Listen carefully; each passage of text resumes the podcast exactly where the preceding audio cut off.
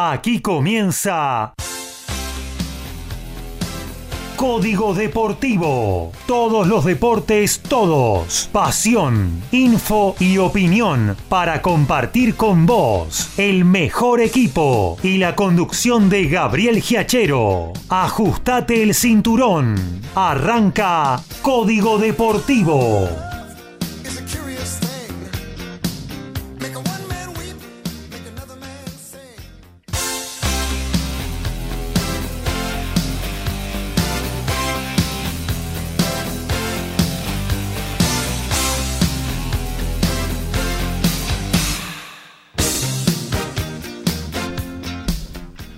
Muy pero muy buenos días, aquí estamos arrancando una nueva edición de Código Deportivo. Hasta las 13 vamos a estar con la intención de entretenerlos, de informarlos eh, y también de opinar, de vivir con pasión todo el planeta deportes. ¿eh? Hasta la una vamos a estar haciéndoles compañía.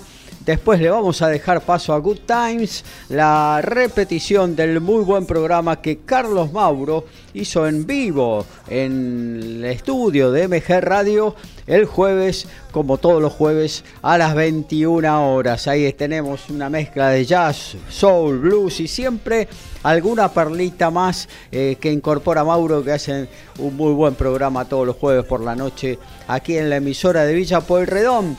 Por nuestra parte vamos a tener para compartir fútbol, rugby, tenis, automovilismo, básquetbol, boxeo, con una gran noche de boxeo y una tarde también con buenas eh, propuestas en el noble deporte de los puños. Obviamente que si nos estás escuchando ahí en la página, te podés eh, comunicar vía el chat que tenés sobre la margen derecha de la misma. Ahí podés poner tu eh, opinión, tu pregunta, lo que sea. Eh. Participa de esta 203 de Código Deportivo. También lo podés hacer a través de cualquiera de las aplicaciones. O si te animás, nos mandás un WhatsApp al 11 70 05 2196 11 70 05 2196. No solo está la posibilidad en la página de escuchar nada más que el audio de, lo que sale de esta edición de Código Deportivo y de todos los programas de la misma, sino que eh, sobre el, final hay una pestaña, al comienzo, abajo de la portada de la página hay una pestaña que dice Mira la radio, haces clic ahí y ves y escuchás simultáneamente lo que pasa en el estudio de la emisora de Villa Pueyrredón. Hoy está llegando un poquito más tarde Lautaro Miranda, se va a acoplar eh, dentro de un ratito a Código Deportivo. Ricardo Ricky Beiza, eh, lamentablemente por cuestiones laborales, lo tenemos, eh, bueno, medio que no, no, no está participando, los sábados casi con seguridad, los miércoles también tiene actividades, así que lo esperamos, ¿eh? porque lo necesitamos y lo extrañamos. Al gran Ricky Beisa lo mismo que a Horacio Bosquio reponiéndose de algunas nanas y pronto seguramente también va a retornar para informarnos acerca de todo lo que tiene que ver con la, la número 5, ¿eh? como nos tiene acostumbrados. Pero yo estoy bien acompañado por Alfredo González, nuestro especialista en rugby que también opina de fútbol y de otros deportes. Lo tenemos sentadito ahí en el centro del estudio de MG Radio y lo saludamos. Alfredo, buen día.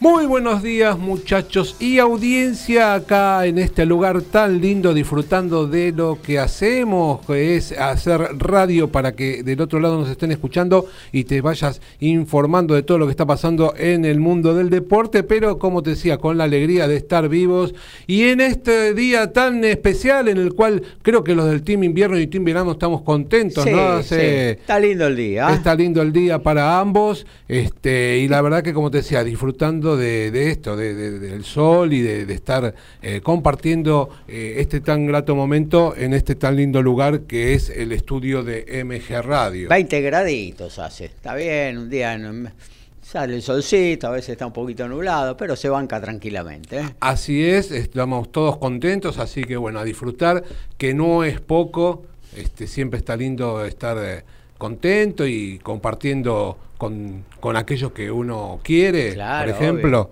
eh, momentos y, bueno, esa, esa situación positiva que hace que, que uno se, esté mejor. Hay que meterle positivismo, ¿eh? porque malas noticias encontramos enseguida en cualquier portal. más en la Argentina de hoy, ¿no? Que lamentablemente estamos pasando, o sea, por momentos a veces bastante complicados, por eso hay que meterle para adelante y disfrutar de, de, este, de esta realidad, de este sol que hoy tenemos. Bueno, y de rugby tenemos varias cosas para compartir con nuestros oyentes, ¿no? De rugby tenemos bastante, hay mucha información este fin de semana, sobre todo tenemos la información que se reanudó el Super Rugby América, hubo un lindo partido ayer en el Estadio Charrúa en Montevideo, donde el equipo del Carbonero volvió a retomar la punta del campeonato. Eh, un muy buen este, partido que disfruta, eh, pudimos disfrutar de golpe a golpe entre los Black Lions y los Pampas en un amistoso internacional, donde los Pampas están retomando y están volviendo a tener la confianza que merecen para afrontar el resto de la Superliga Americana.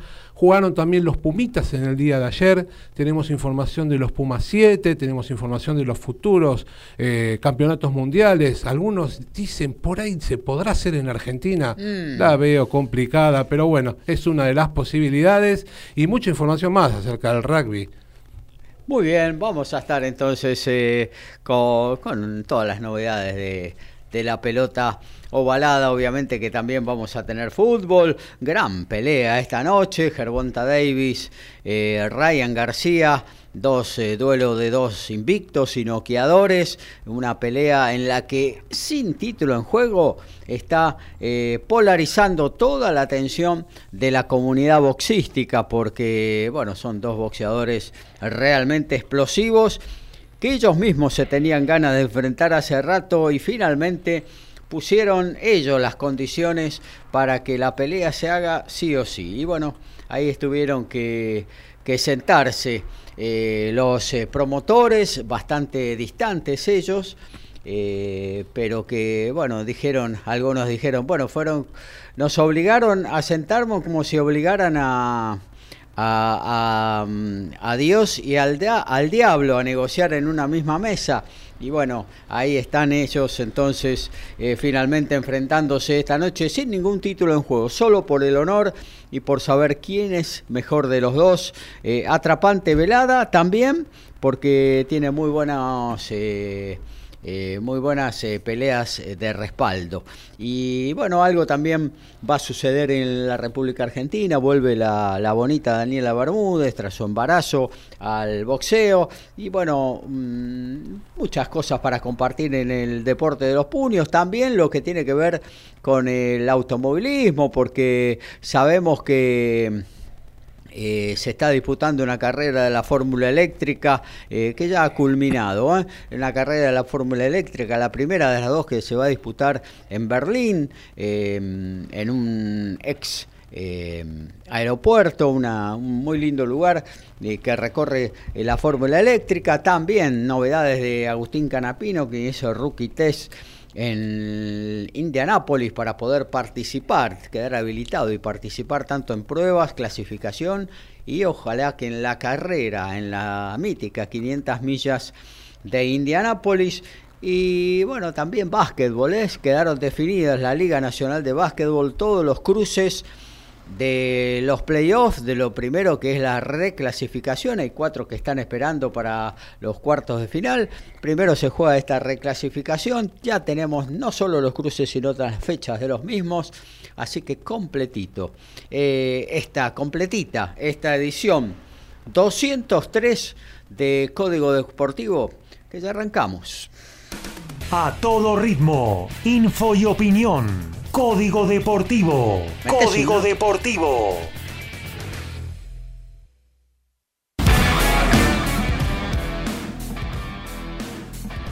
Y en el Noti del rugby comentamos que Juan Cruz Malía le queda poco tiempo de contrato con su club Toulouse, pero según la prensa de Francia está casi cerrado un nuevo vínculo. El back argentino llegó en la temporada 2020-21 después de desactivarse el proyecto Jaguares. Tiene muchos compañeros de gran nivel, pero se destaca en varias posiciones como de fullback, win y hasta de apertura, jugando muy bien y muy cómodo y seguramente va a llegar a un acuerdo. Las Leonas están en Europa. El seleccionado femenino viajó a Valencia para disputar dos amistosos ante España. Las 22 jugadoras estarán concentradas desde el 23 de abril al 4 de mayo para los partidos que se disputarán el 2 y el 3 del próximo mes. Bueno, nos vamos a meter con el fútbol, amigo Alfredo González, porque, bueno, eh, arrancó ayer la fecha, eh, pero antes de eso y antes de, meternos en el fútbol argentino, vamos un poco a cerrar lo que sucedió con la Copa Libertadores y la Copa Sudamericana. Eh, nosotros hasta el miércoles estuvimos en vivo informando acerca de todos los partidos que se estaban jugando y que se habían llevado a cabo tanto martes como miércoles.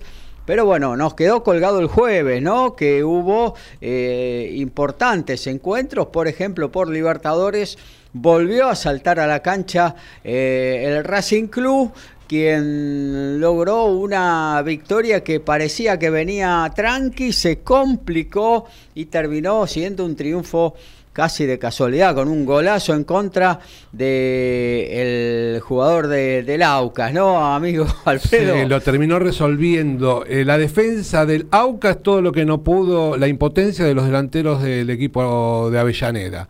Un partido que Racing arrancó mucho mejor eh, el primer tiempo de mucho dominio estaba más para el 3 a 0 que para otro resultado, de hecho un penal bastante dudoso que no le otorgaron, y en el segundo tiempo parecía otro partido, rápidamente con una jugada, eh, con jugadas de pelota parada como siempre se lo complica Racing, con eh, pelotas, de, jugadas de pelota parada, logró el empate y a partir de ese momento el partido se emparejó eh, la defensa del equipo ecuatoriano estuvo muy sólida. Eh, el técnico Gago hizo algunos cambios poniendo más eh, jugadores ofensivos, pero así todo no pudo resolver la cuestión. Y en un centro llovido, un central del equipo ecuatoriano tuvo un eh, no se entendió con el arquero y la terminó clavando en un ángulo. Wilker Ángel. Así es, así que lo que, como te decía, lo que no pudo resolver los jugadores, eh, los delanteros de Racing, los terminó resolviendo la defensa de Aucas y Racing hoy está al igual que argentinos, con puntaje ideal en esta Copa Libertadores. Claro que sí, un resultado necesario. Siempre de local en Copa Libertadores, eh, cuando querés ser protagonista, es necesario quedarte con los tres puntos, ¿no? Y bueno, Racing, que venía de una victoria eh, buena eh, en condición de visitante en la primera jornada, bueno, ahora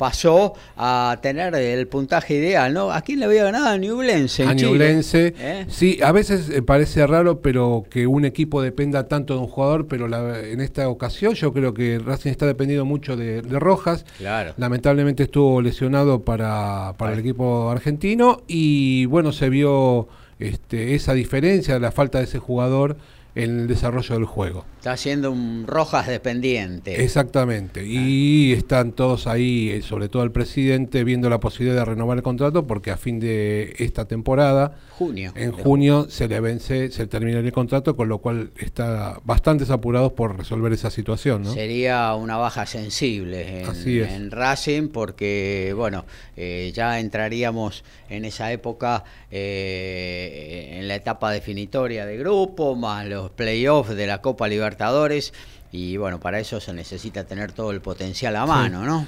Y a diferencia del equipo del año pasado, porque muchos comparan con esa situación, ya sin Copetti, sin el varios jugadores que no están. La baja de Copetti creo que ha sido muy importante. ¿eh? Por ahora Racing me parece que no la ha podido eh, disimular. Era el primer defensor, era el primero que apretaba a los centrales contrarios de una manera muy insistente. Y de metía goles. Y metía goles, robaba muchas veces robaba pelotas y metía goles y era el goleador del equipo. Sí, la verdad que eh, se siente la ausencia de del, jugador, del jugador que ahora está en Estados Unidos. ¿no? El ex jugador de Belgrano, eh, Maxi Copetti. Bueno, y ayer... Eh, eh, mejor dicho, el jueves, eh, por lo menos Romero volvió al gol, Maxi Romero, el ex Vélez eh, un jugador que le estaba costando invocarla, finalmente pudo convertir abriendo el marcador en Avellaneda, y bueno,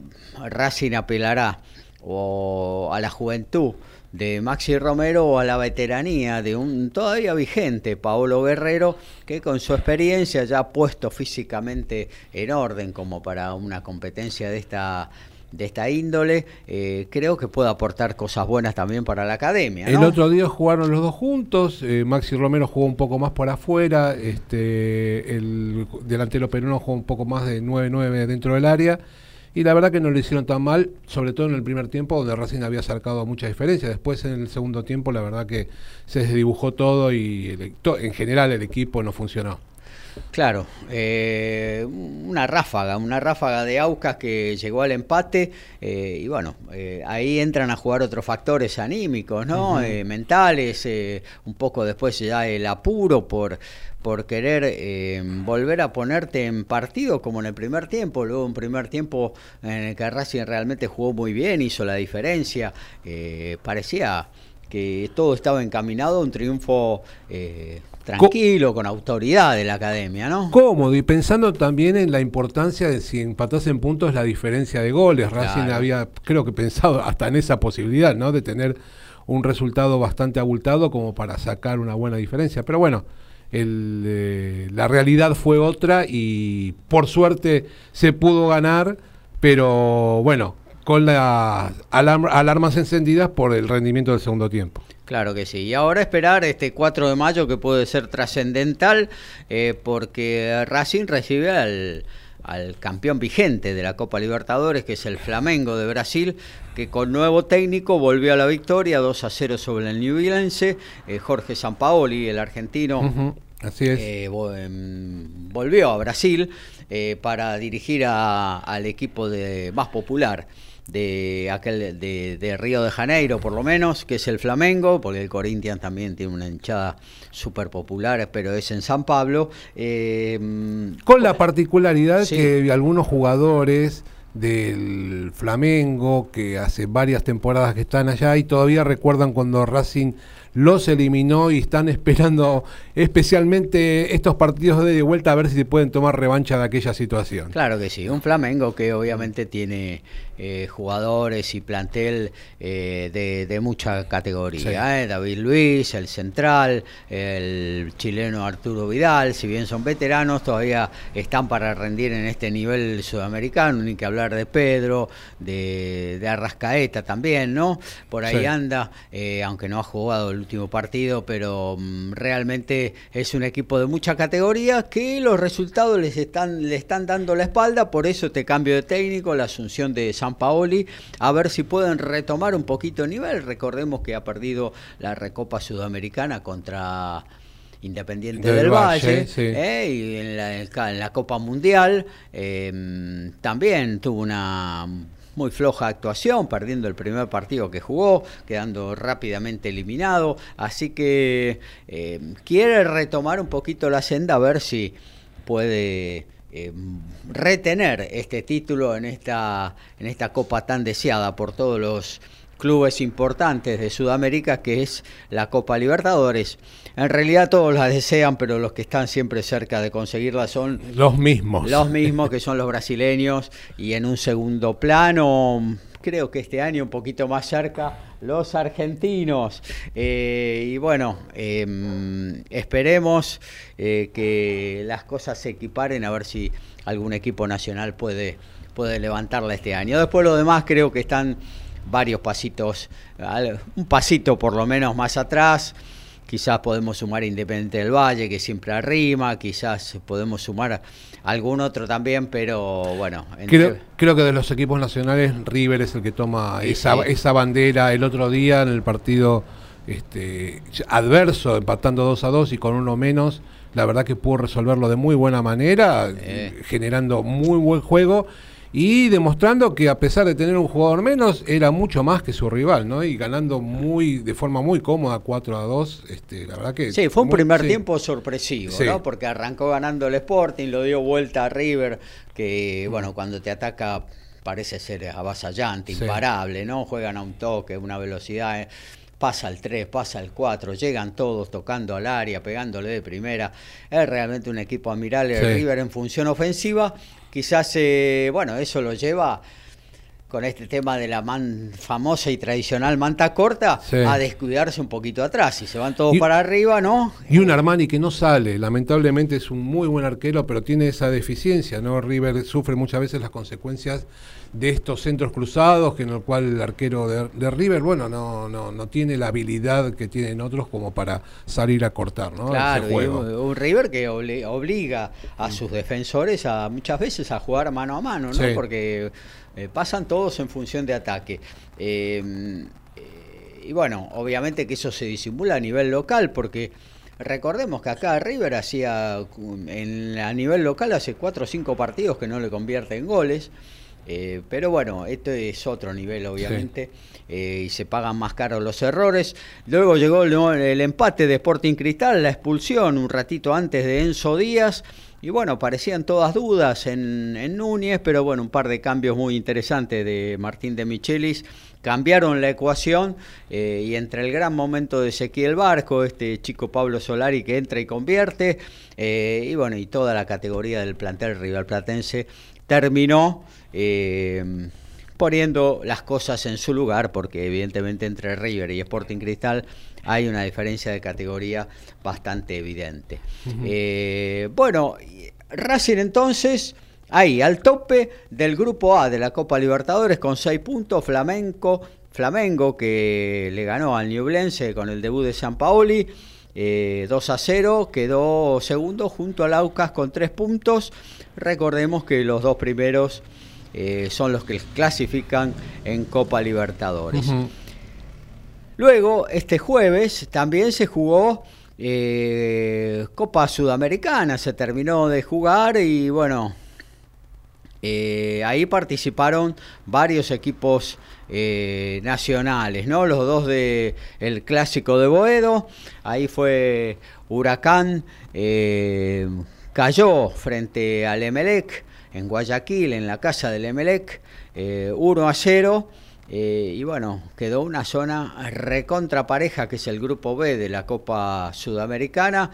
Todos con tres puntos, Huracán eh, arriba por diferencia de gol mínima, dos goles, más Ura que tiene Danubio, y después están Emelec y Guaraní de Paraguay, todos con tres puntos, ¿eh? porque Guaraní, que había caído frente al Globo por goleada en la primera fecha, eh, se recuperó y le ganó a Danubio, que venía justamente de ganarle 2 a 0 al Emelec con autoridad, cayó en Paraguay y bueno, quedaron todos con tres puntos.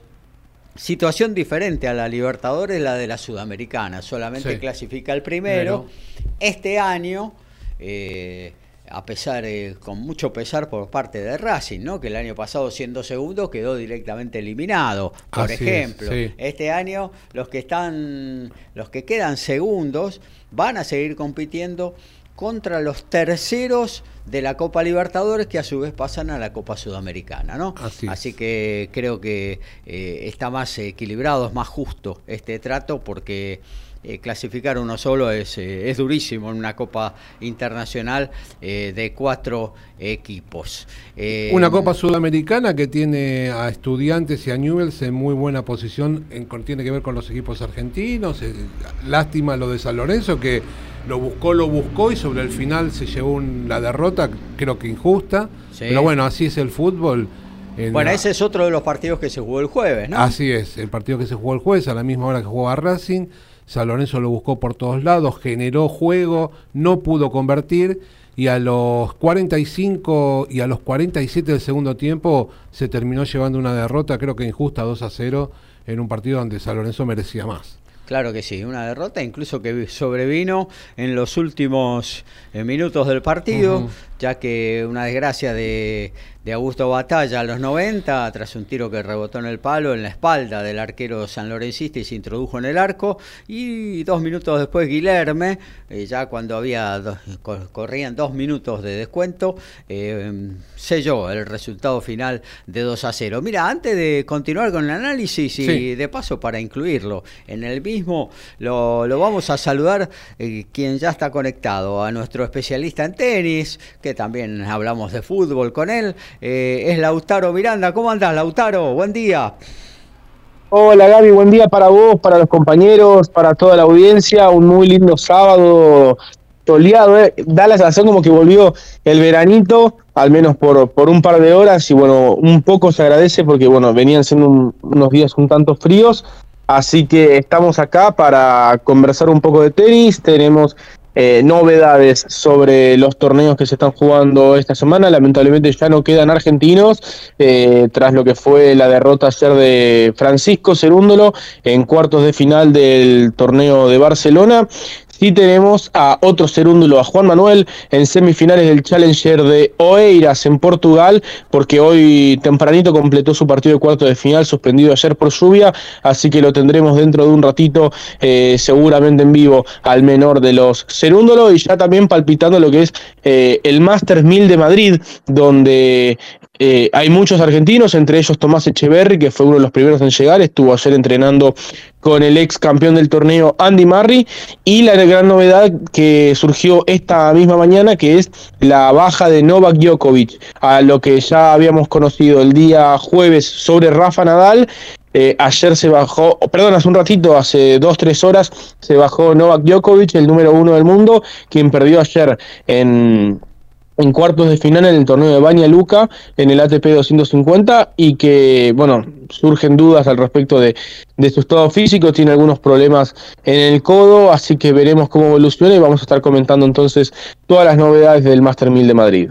Bueno, muy bien, eh, ahí tenemos a a, Lautaro también incluido en esto del fútbol. Estábamos recorriendo lo que sucedió el lunes, las, las caídas de, San Lorenzo, eh, que jugó un buen partido, pero en los últimos minutos eh, cayó frente a Fortaleza, incluso fue, me parece, perjudicado por algún que otro fallo arbitral. Eh, luego, por la noche, muy tarde, Huracán cayó en Guayaquil frente al Emelec y también a la misma hora, 11 de la noche, arrancó, terminó cerca de la 1 de la mañana, la muy buena victoria de Tigre que se puso en carrera tras la derrota. Triunfazo, triunfazo de Tigre, ¿eh? Claro, claro. Porque perder allí era arrancar el grupo con dos derrotas y aparte son esos partidos de seis puntos, o ganarle al rival directo como visitante eh, es un triunfo que te pone, te posiciona muy pero muy bien. Claro que sí, arrancó perdiendo, lo arrancaron perdiendo los de Victoria y en el segundo tiempo a los 66 Facundo Colirio y a los 78 Tomás Badaloni le dieron la victoria al equipo de Diego Martínez para, como dice eh, Lautaro, eh, bueno, recuperarse y ponerse en carrera en, este, en esta zona, en este grupo D de la Sudamericana, igualó de esta manera al Deportes Tolima en lo que tiene que ver con el puntaje. Recordemos que Sao Paulo, que fue el que le ganó a Tigre en la primera fecha 2 a 0 en victoria, eh, repitió el resultado en su casa frente al Puerto Cabello de Venezuela. Em, así que, bueno, eso hasta ahí, todo lo que pasó. Eh, a nivel internacional. A, nivel internacional. Ayer arrancó la liga profesional, ¿no? La fecha número 13, amigo eh, em, Alfredo. Y así es, y Colón le terminó ganando a Vélez por 2 a 1, un Vélez que el Tigre Gareca no le encuentra la vuelta. Estuve hablando con algunos eh, conocidos que son hinchas de Vélez y ya están diciendo ¿Estaban abrigados? Sí. Estaban abrigados y le están diciendo que tantos años mirando la, la tabla de arriba, el próximo año, si arrancara este momento el torneo, estarían quintos de mirando la tabla del descenso, pero desde abajo, lo cual ya les empieza a preocupar y están viendo cómo va a ser este año, a ver si pueden ir despegando del fondo para tener eh, un poco más de aire para el próximo año, ¿no? bueno, uno confía. La campaña en la Copa Libertadores un poco los complicó, ¿no? Da la sensación que eh, esa campaña del año pasado que fue muy exitosa, bueno, exitosa no sé si, si es la mm. palabra, pero que fue muy, muy buena a nivel internacional, eh, da la sensación como que Medina descuidó un poco el, el, ámbito local y eso le puede pasar factura, que fue un poco lo que le pasó a Colón también cuando jugó la final de la Sudamericana en 2019, que si no venía la pandemia y suspendían los, los promedios y los descensos, eh, Colón había terminado muy complicado ese campeonato que había llegado a la final de la Sudamericana. Claro que sí, claro que sí. Eh, pero bueno, todavía queda todo el año. Eh, las, las, hinchas de Vélez que no hagan tantas cuestas para el año que viene, falta un montón todavía. En todo caso, que se preocupen por la tabla de general de este año, ¿no? Donde, bueno, están ahí a siete puntitos del último, que es el que se va directo al descenso. Eh, está bien que hay muchos equipos por debajo, pero bueno, siempre hay que tener cuidado eh, con este tema, ¿no? Es raro que el Tigre Gareca, que bueno, que tiene, que cuenta con el crédito de la parcialidad eh, velezana por todo lo que ha logrado eh, en Villaluro, no le esté encontrando la vuelta a un plantel que quizás no sea de lo mejor, pero tampoco es para, para estar tan abajo en la tabla de posiciones, ¿no? Sí, así es. este mismo conocido me decía exactamente esto, ¿no? Que es una rareza que el Tigre Gareca, que suele ser bastante efectivo al momento de agarrar los equipos y encontrarle eh, la solución rápidamente, eh, hace varias fechas que no, no, no puede sumar y que, bueno, lo ven con preocupación realmente algunos hinchas de Vélez este, este mal momento del equipo de, de Liniers. Claro, tiene plantel para salir, tiene plantel para salir, así que que no se preocupe no se preocupen tanto los chicos de Vélez. Eh, bueno, eh, y hoy sigue la fecha. Eh, los equipos grandes van a estar jugando repartidos entre domingo y lunes. pero hoy hay cuatro partidos muy, muy interesantes, tanto en la lucha de arriba como en la lucha de abajo. Nadie puede descuidarse, porque tanto en los promedios como en la tabla general cuenta a la hora de, de, sumar puntos y, bueno, de salir de situaciones, ¿no? Porque a veces uno dice, y bueno, sí, falta muchísimo, pero si vos vas saliendo de alguna situación, de alguna tabla de promedios que te está asfixiando y demás, la confianza crece, el aspecto mental en el fútbol juega un papel fundamental y eso mejora seguramente, eh, siempre mejora el rendimiento eh, futbolístico. Eh, 15-32 partidos, Alfredo. Sí, así es. Eh, arranca Lanús eh, frente a Sarmiento, un Lanús que había empezado el campeonato bastante derecho, había ganado los cuatro primeros, hoy ya está en la mitad de la tabla y en el otro partido uno de los colistas, los dos que están peleando por a ver quién sale del fondo, Arsenal recibe a Unión, están los dos últimos con los mismos puntos. A ver eh, quién zafa en esta oportunidad de eh, la última colocación del torneo, ¿no? Claro, un Arsenal que aparte de estar ya último también en la tabla eh, general está muy abajo en lo que tiene que ver con los promedios, debe ganar, debe sumar de a tres, sobre todo cuando juega de local, ¿no? creo que es imprescindible cuando juega contra estos equipos, por ejemplo, en estos partidos, claro. Eh, Arsenal tiene que ganar. Y un ¿eh? Arsenal que no juega mal. Eh, no, es, no juega mal, la verdad que los resultados no lo acompañan, tampoco tiene el plantel que tienen otros equipos, pero la verdad que no juega mal, pero bueno, este, lamentablemente para ellos los resultados no se le dan. Y una Unión que está en una etapa en la cual, viste, cuando te vienen todas las malas, eh, no podés despegar del fondo, el equipo no juega, en este caso el equipo no juega bien, y no solamente eso, eh, no obtiene resultados y no yo la verdad por lo poco que lo vi no veo que en un futuro cercano pueda pues, llegar a revertir esta situación. Está muy complicado el equipo tatengue este claro. como para dar vuelta a lo que se la realidad que tienen hoy, ¿no? Y no tiene el mismo equipo del año pasado, que era un equipo eh, que le peleaba a todos, ¿no? Y le peleaba a todos y le podía ganar a cualquiera. Eh, me parece que hoy se ha desarmado un poquito. Bueno, la partida ahora hace un par de fechas atrás de, Gustavo Munúa, que era casi inevitable a partir de todos estos malos resultados. Eh, bueno, vamos a ver si lo puede revertir. A veces eh, un golpe de, efecto, algún resultado positivo eh, puede cambiar la situación. Por ejemplo, se le dio a los vecinos de Colón, ¿no? la victoria en la bombonera. La victoria en el día de ayer. La victoria en el día de ayer. Eh, un Colón que, por ejemplo, viene de varios partidos, desde que asumió Gorosito no perdió el equipo. Lo que pasa es que ganó una serie de empates que lo dejaban todavía ahí en la, eh, en la última posición de la tabla Eso es increíble. Claro. Tiene como ocho empates. Sí, sí, sí, sí. Eh, creo que Independiente puede ser que también tenga muchos empates. Eh, creo que Independiente tiene una situación más o menos parecida, que ha perdido relativamente pocos partidos, pero mucho empate. claro. Claro, tal cual. En la misma situación están Atlético Tucumán e Independiente que tienen siete empates. Claro, exacto. ¿Y Colón eh, tiene ocho, puede ser? Y Colón tiene ocho. Colón tiene ocho. Es muchísimo, Pataro. Sí. sí, sí. Sí, hoy en día sí, hoy en día sí. Cuando eh, hace años ya se sumaban de a dos puntos las victorias. Eh, bueno, varios empates por ahí. Te mantenían, ahí latente, sí. Te mantenía. Pero hoy en día te, te vas quedando muy, muy atrás.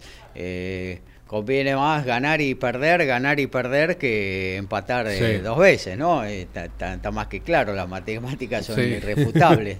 Así que, em, pero bueno, Ahora dos victorias, incluso eh, venía de, empatar un partido que iba 2 a 0 arriba Colón, con lo cual hasta podría haber hilvanado eh, su tercera victoria consecutiva. Eh, y bueno, vamos a ver si, si lo va logrando. Ayer dos goles de, de Guanchope. ya en el primer tiempo lo pusieron 2 a 0 arriba, terminó un poquito sufriendo por el gol de Prestiniani de Vélez eh, cuando faltaban 10 minutos, pero finalmente eh, Colón eh, logró una nueva victoria que lo va alejando del fondo de la tabla de la tabla general justamente de la sumatoria de todo el año eh, y bueno, le va dando un poquito más de tranquilidad. Eh, bueno, habíamos dicho Lanús Sarmiento, Arsenal Unión, luego nos vamos... Dos que necesitan ganar. Claro. Central Córdoba y Godoy Cruz, si bien están en la mitad de la tabla, en la tabla, en la tabla general, en la tabla por los promedios no están tan bien. A la misma hora juegan eh, el gran momento de Belgrano, que está teniendo un muy buen presente, recibe a Newells, otro que también salvo el partido con River del otro día, por lo general está teniendo buenas actuaciones. Claro que sí. ¿Seguimos el día de mañana? Está bien. Bueno, Belgrano Lanús, Belgrano Newell. Belgrano Newell, lindo partido para ver, ¿eh? Se viene recuperando Newell de a poquito, le va tomando la mano el gringo Heinze, eh, sobre todo a nivel internacional también. Eh, y bueno, eh, un Belgrano que eh, no te digo que sea sorpresa del campeonato, pero que está sumando bien, eh, un equipo sólido, eh, Guillermo Farré ya dándole un tinte que parece ser personal en el director técnico, ya que lo, lo acentuó durante todo el campeonato pasado, en la que militó, en el que desfiló prácticamente en la Primera Nacional, un equipo sólido en defensa, firme, con pocos goles en contra y adelante la potencia goleadora de Pablo Vegetti, más lo que pueda eh, hoy eh, inventar eh, este chico que viene también dando muy buenas actuaciones, que es Zapelli, ¿no? El, joven juvenil, el juvenil de Belgrano. Tan bueno es el presente de Belgrano que fíjate que si ves la tabla de los promedios está segundo. Claro. Con lo cual, y la tabla general, que creo que está quinto, sexto, un muy lindo comienzo de torneo para la gente de Barrio Alberdi. Tal cual, el remozado Válido Alberdi, que mm. de nuevo va a recibir entonces a Newell's Old Boys esta noche, Central Córdoba eh, acuciado por la tabla de promedio del descenso. Eh, Godoy Cruz no debe descuidarse, todavía está un poquito aliviado, pero bueno, eh, tiene que cuidarse. Central Córdoba está ahí nomás, ya peleando de lleno con los que están abajo. Eh, bueno, y nos vamos al domingo. Bien tempranito, mientras está tomando el Bermú a las 11 de la mañana, San Lorenzo con Platense. Mirá. Un San Lorenzo que, como decíamos, la verdad que tuvo una mala suerte en la... En el Horario de antaño, ¿no? Ese de las 11 de la mañana. Sí, la verdad. Eh, anteriormente, yo no, mucho no, no, no agarré esa época, pero sí sé que anteriormente era habitual que los domingos haya un partido a las 11 de la mañana. Sí, hace un par de años atrás se había tomado como costumbre que había un partido así de forma temprana, con lo cual si vos querías ir a la cancha tenías que ponerte el despertador, porque era una cosa medio... Pero bueno, así Y se da. Si te levantás a las 8 de la mañana, era un poco tarde, te diría. Por eso te Este, digo. entre que tenés que estar una hora, una hora y media antes, tenés que viajar. Eh, sí, aparte no sabes, quizás eh, para el desayuno se te complica y ya cuando salís eh, tenés que, que almorzar rápido, pues ya se te hace la hora también. Sí. Un San Lorenzo que, así como le fue mal en, la, en el torneo internacional, en el torneo local marcha segundo. La verdad que a seis puntos de, de River en tan poco tiempo parece que al millonario en teoría no se le debería escapar, pero es el que le está peleando hoy por hoy al equipo millonario este, la posibilidad del campeonato, ¿no? Un San Lorenzo que, que desde que está Insúa, la verdad que con su tosudez de gallego, bien eh, y su camperita de cuero característica ha Rockera, hecho Bien rockera. Sí, ha hecho y su pelito largo, ¿viste? Para completarla. Este, ha hecho de Está para de- riff también, ¿eh? Esa- está para tocar en riff. Sí, estoy de acuerdo. Eh, ha hecho que, que el equipo de, de Azulgrana, a- con, lo, con los elementos que tiene, porque la verdad que no tiene el plantel que había tenido en otros momentos, ha tenido muy buenos resultados. Eso para creo, destacar. eso creo que es lo destacable fundamentalmente de San Lorenzo, más que pelearle el campeonato River, yo no creo que, que le dé para eso, pero eh, que de casi de las cenizas de, de un San Lorenzo que, que venía muy mal a nivel institucional, a nivel económico y deportivo, lo, lo haya ido de a poquito, a- eh, bueno, eh, acomodando, ¿no? Y resucitando jugadores, por ejemplo, el perrito Barrios Así es. eh, estaba totalmente relegado, eh, prestado a equipos de la Primera Nacional, bueno, y ahora eh, es imparable, ¿no? Así que realmente saludable lo de San Lorenzo y un platense que está, bueno, que tiene que sumar, ¿no? Sí. Eh, en Arroyito, uno de los partidos más importantes de la fecha. Así es, a las 15 y 30 Rosario Central recibe a el Real Madrid de Sudamérica. Va a jugar frente a Boca Juniors. Este Boca Juniors que eh, la llegada del nuevo entrenador eh, no le ha generado... Ahora todo va para arriba. Sí, Después de ganar a lo Boca el otro día, ustedes ya conocen esta historia, cuando Boca gana esos partidos, como fue contra Atlético Tucumán, por ejemplo, el año pasado, ya después la máquina arranca. sí. Eh, la verdad que... eh, es como el Real Madrid que le ganó al PSG, estaba muerto y terminó ganando la Champions. Sí, el año pasado, sin ir más lejos, también estaba este, bastante lejos en el torneo y sumó varias victorias de forma consecutiva, terminó ganando el campeonato. Pero la verdad que, eh, en- a diferencia de otros momentos, eh, la verdad que me parece que le está costando más eh, este año obtener resultados eh, al equipo de Boca con respecto, como te decía, a lo del año pasado. Y una, ca- una cancha que es, eh, que es muy difícil. Sí, ¿no? y un Rosario Central que está bastante encendido, está prendido ahí, Sí, sí, está de teniendo local, de local se agranda. con unos pibes que corren hasta abajo de la cama, es impresionante, la verdad que Y una cancha difícil, ¿eh? Se siente la presión. eh, me ha tocado ir cuando había visitantes a ese estadio y realmente ruge la cancha de, Rosario Central, por su arquitectura, eh, mete mucha presión, ¿no? Mm. Eh, y bueno, eh, es difícil, es difícil, pero bueno, Boca es Boca, ¿no? Uno de los grandes del fútbol argentino, de los más grandes. con lo cual tiene un plantel como para recuperarse, a pesar de que está sumando una buena cantidad de lesionados, pero bueno, vamos a ver si Almirón le encuentra la vuelta y puede ponerse de pie también en el campeonato local, cosa que ya hizo en la Copa eh, Libertadores. Eh, instituto, otro de buena campaña, ¿no? Eh, recibe a Banfield 17-30, un instituto que de local no pierde, este, recibe al equipo del sur de la provincia de Buenos Aires, vamos a ver qué resulta de eso. dos equipos que también, Banfield con la incertidumbre de haber perdido muchos partidos, inclusive muchos puntos de local, pudo ganar en la última fecha, pero la verdad que no le alcanza por el momento.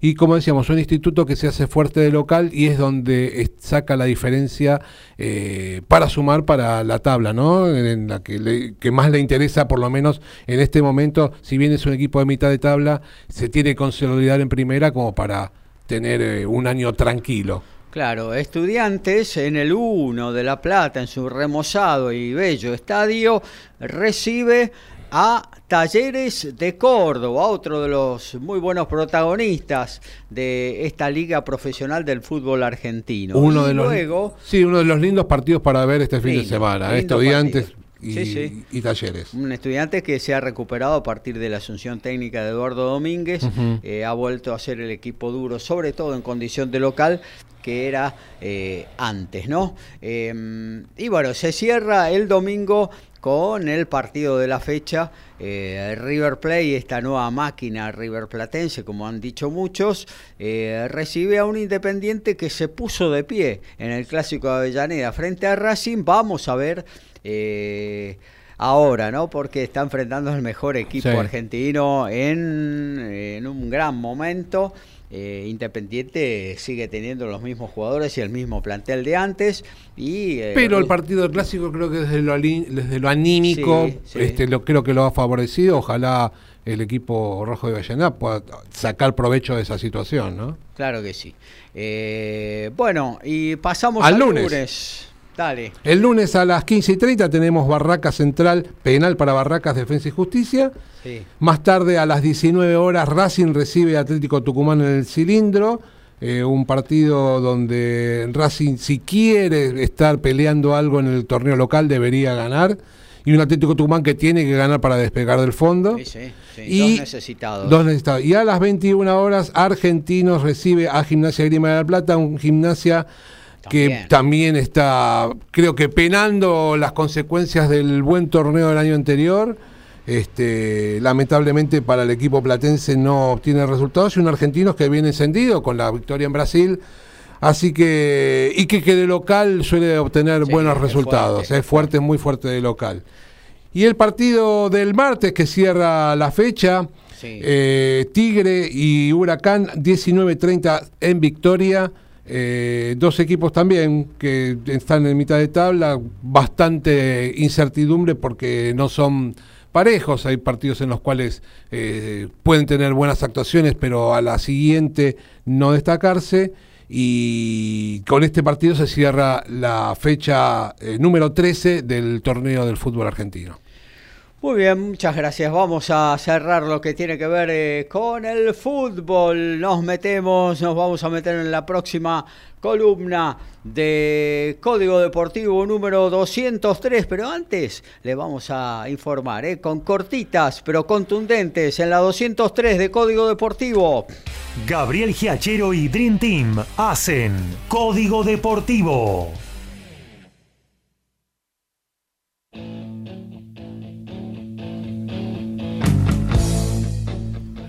Martín Bogado apoyó dos tries cuando enfrentó a Fichandrúa con su equipo los Highlanders, con lo que en la próxima fecha parecía que iba a ser titular y era muy raro, pero no fue parte del equipo a la semana siguiente. El win argentino en ese partido sufrió un desgarro y fue baja en las últimas dos fechas. El desgarro es grande y, y le falta una semana todavía para comenzar a correr nuevamente. La herida ya cerró y queda trabajar para volver a las canchas lo antes posible ¿Quién te dice en cuando enfrenten a los Chiefs que están encendidos, invictos en el torneo?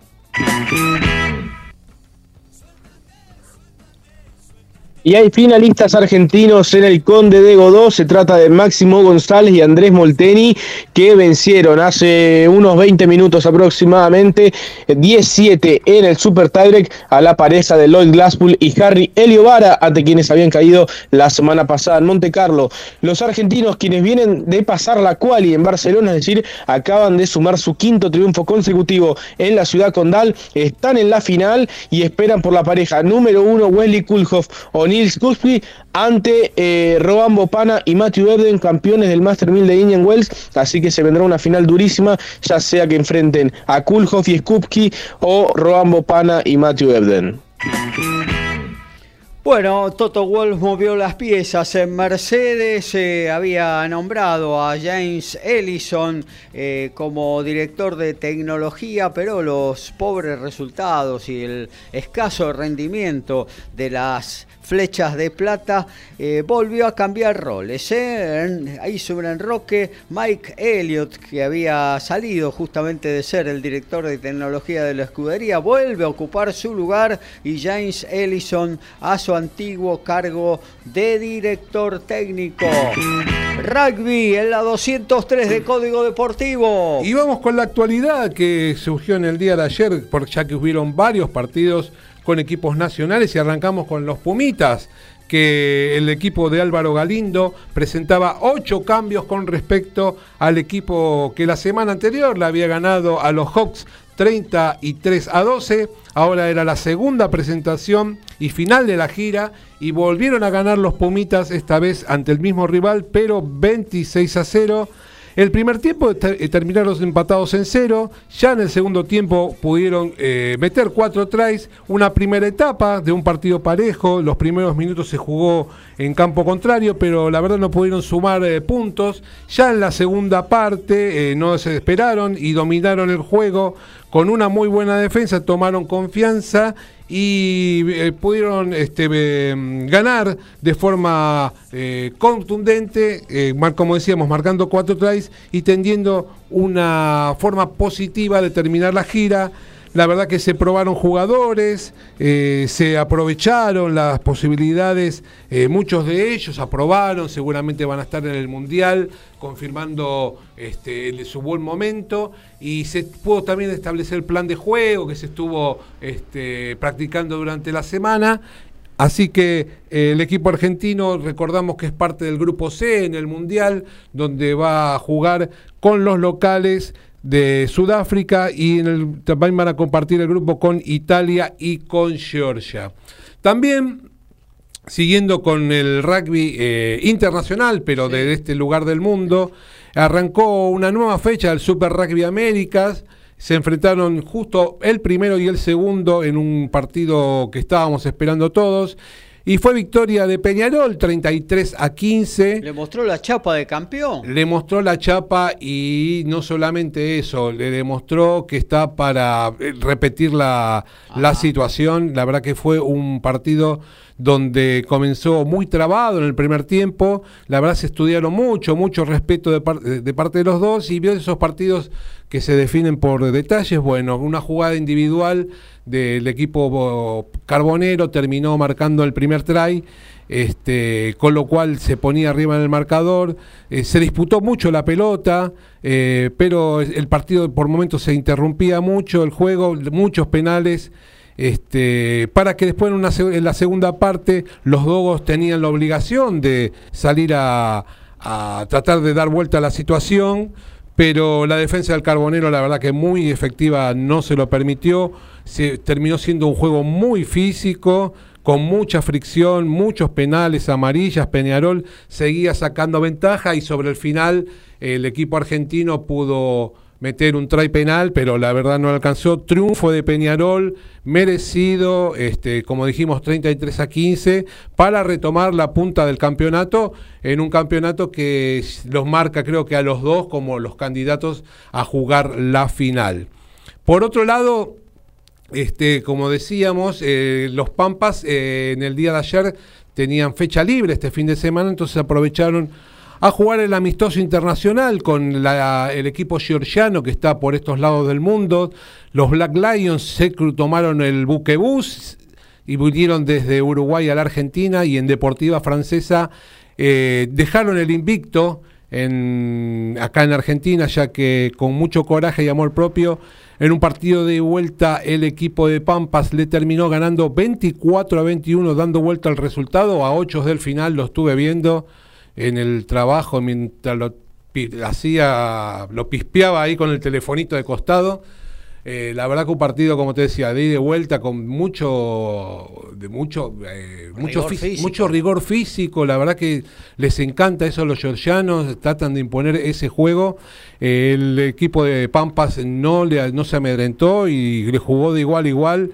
Y la verdad que a pesar de irse al descanso perdiendo 14 a 8, en la segunda parte del complemento pudieron ponerse adelante, un partido que parecía complicado, aparecieron los tries en los Pampas y la verdad que esto les permite para mejorar el ánimo, para encarar lo que queda el resto de la temporada, donde yo creo que obviamente van a clasificar a semifinales y van a tener que esforzarse para ver si logran eh, un resultado positivo en esa semifinal y obtener la posibilidad de jugar eh, la, la final del Super Rugby Américas.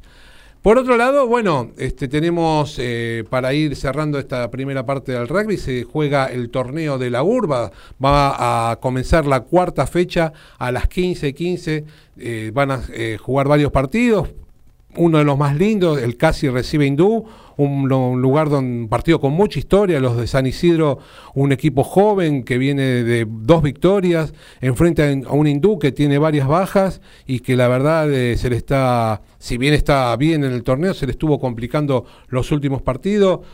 Partidos eh, el otro partido es eh, Pucará Atlético del Rosario, un Pucará que tiene la ansiedad de llegar a su primera victoria, un 2022 complicado, un 2023 que no arrancó de lo mejor, quieren eh, mejorar para no descender ante un Atlético del Rosario con muchos altibajos, pero que viene de con muchas ganas después de la victoria del fin de semana pasado frente a Cuba, un Cuba que va a enfrentar a La Plata, que tiene un plantel con muchísima experiencia, pero la verdad no se le están dando los resultados y un La Plata que viene perdiendo todos los partidos que enfrentó, el recién ascendido no tiene no puede conseguir este, resultados mucho por la inconducta que están teniendo sus este, jugadores, lo cual da mucha ventaja al jugar con jugadores menos en grandes, grandes tramos de los partidos.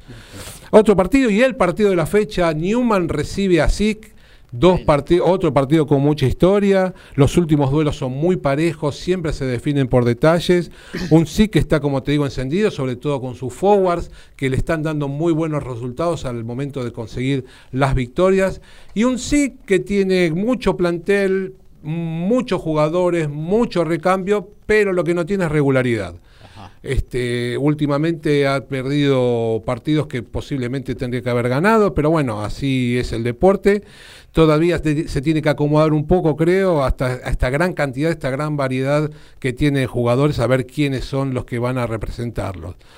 Y para ir terminando, tenemos Belgrano con San Luis, duelo de fundadores. Belgrano que tiene eh, los dos en realidad tienen una buena prueba porque los dos eh, necesitan ganar. Belgrano para confirmar si es candidato a clasificar en estos últimos tiempos ha tenido buenos eh, ataques y ha conseguido buenos partidos sumando muchos puntos. Eh, está un poco más regular que el año pasado, no tiene esos tantos altibajos como va a tener el año pasado, y un BIE que tiene un plantel espectacular, pero no lo demuestra con resultados. Por eso te decía que hoy es una buena oportunidad para enfrentar a un equipo que tiene eh, ganas de clasificar y vamos a ver qué es lo que va a suceder. Para mí un lindo partido para ver. Y para ir cerrando, como decíamos, San Luis eh, recibe alumni, los de San Luis eh, que repiten lo del último año, están peleando la parte baja de la tabla ya desde el comienzo del torneo. Este, tienen que sumar de local para ver si pueden despegar y esta es una buena posibilidad ante un alumni que ha tenido buenos eh, partidos, en, jugó muchos con resultados muy cerrados y lo pudo resolver a favor de ellos, así que es otra, otra linda posibilidad de ver un buen partido de La Plata, la verdad que un viaje complicado para la gente de la camiseta roja y blanca a la ciudad de La Plata. Así que recordamos que en la tabla la encabeza Newman con 13, Belgrano tiene 11, Hindú tiene 10 y Alumni tiene 9 entre las, entre las principales posiciones del torneo. Y escúchame, ¿cómo son los horarios entonces? Eh, Mira, eh, todos los partidos van a empezar 15 y 15, inclusive el que está televisado, este, este, siempre lo retrasan 15 minutos, pero no sé qué ha sucedido, que va a comenzar, van a comenzar todos 15 y 15 en el día de hoy. El que va a ser eh, televisado es el de, no recuerdo ahora, Atlético del Rosario, sí. Atlético del Rosario. te lo confirmo en un segundo. Tranquilo. Eh, bueno, eh, y tenés, nos prometés cosas para la segunda hora. Para la segunda hora tenemos más eh, información. Es Pucará Atlético del Rosario, el partido que va a ir por el cable abierto. Para más adelante tenemos esto que te decía, para el 2035 se tiene que ver una posibilidad, o se tiene que dar a conocer quién va a ser el organizador del mundial y hay medios ingleses que dicen, che, ¿por qué no lo hacen en Argentina? ¿Qué otra cosita? Tenemos, Dame los títulos. Tenemos los Pumas 7 y tenemos algo también de Argentina 15 que se está preparando para lo que le queda el resto del año. Muy bien, vamos a actualizar lo que está sucediendo primero en el mundo del fútbol y luego pasamos al tenis porque hay semifinales en el Conde de Godó. Eh, yo un poquito con la Premier, el final ya del Fulham que le ganó al Leeds United 2 a 0 en el entretiempo. Eh, lo más importante es el Aston Villa del Dibu Martínez empatando en condición de visitante frente al Brentford 0 a 0 y el Liverpool Nottingham también 0 a 0 sin abrir el marcador. Recordemos que hoy a las 12.45 se juega una de las semifinales de la FA Cup entre el Manchester City recibiendo a un equipo del, del Championship, de la segunda división, que es el Sheffield United, aquel equipo donde jugara Sabela allá en la década del 70-80. Eh, bueno, en lo que tiene que ver con la liga, el triunfo parcial del Atlético igual frente a la Almería por 1 a 0 el Bayern München. Le acaban de empatar el Mainz 0-5 en condición de visitante. Los bávaros están empatando 1 a 1 y vamos al tenis. Sí, Gaby, porque en este momento está sacando Alcaraz 3-1, 40 iguales en las semifinales del Conde de Godó. Alcaraz que busca ser el primer campeón defensor que revalida el título desde que lo logró Nadal por última vez en el 2018 y ya espera Stefano Tsitsipas en la final. El griego por jugar su tercera final en Barcelona venció hoy a Musetti. Eh, Tsitsipas que ya perdió con Nadal las finales de 2018 y de 2021 busca su primera coronación allí en la ciudad condal. Hacemos el corte institucional de la radio y luego venimos con muchísimo más para compartir con ustedes. Algo más de rugby, tenemos el tenis, tenemos automovilismo, básquetbol, en fin un montón, ¿eh? Hora eh, a todo deporte de 12 a 13. Luego le damos paso a Good Times, ¿eh? la repetición del muy buen programa que Carlos Mauro hizo el jueves pasado en nuestra emisora. Desde la ciudad autónoma de Buenos Aires, República Argentina, transmite MG Radio. MG Radio.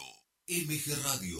www.mgradio.com.ar Mabel Rodríguez, clases de canto, interpretación, trabajo corporal y vocal. Comunicate a nmabelr@hotmail.com o al Instagram arroba nmabelr. Animate con Mabel Rodríguez.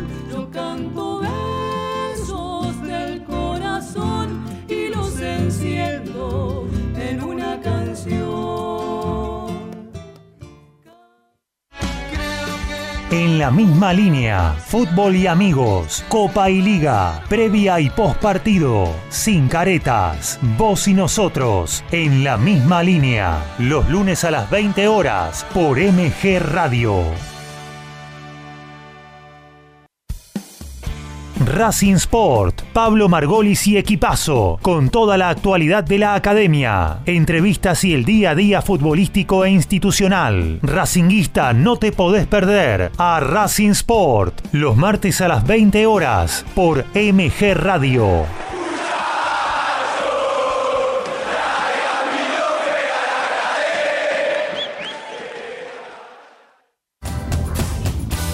Las fotos de perfil mienten.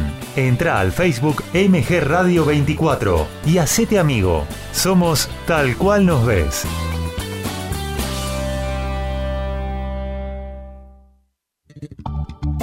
Jazz, blues, soul y algo más en Good Time. Carlos Mauro te propone una gran selección musical, más historias, anécdotas y curiosidades del género. Prendete a Good Time los jueves a las 21 horas por MG Radio.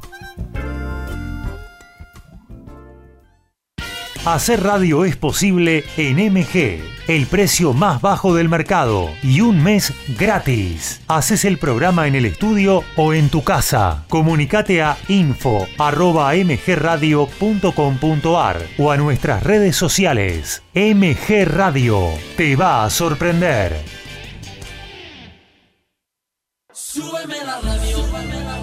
Iri Jaramillo y su gran equipo están en modo radio. Columnas, entrevistas, muy buena música y la mejor onda en el mediodía dominguero. En modo radio. Va los domingos a las 12 horas por MG Radio.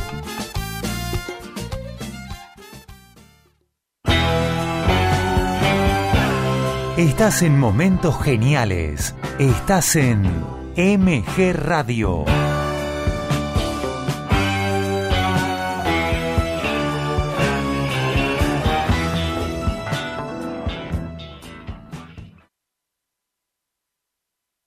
Y estamos aquí ya en la segunda hora entonces de nuestro envío, de nuestro código deportivo número 203 y ya vamos a, a, la rutina habitual porque se nos viene un montón de novedades para compartir con todos nuestros queridos oyentes. Somos pasionales, tenemos buena onda y también nos calentamos. Sumate a Código Deportivo. Somos como vos.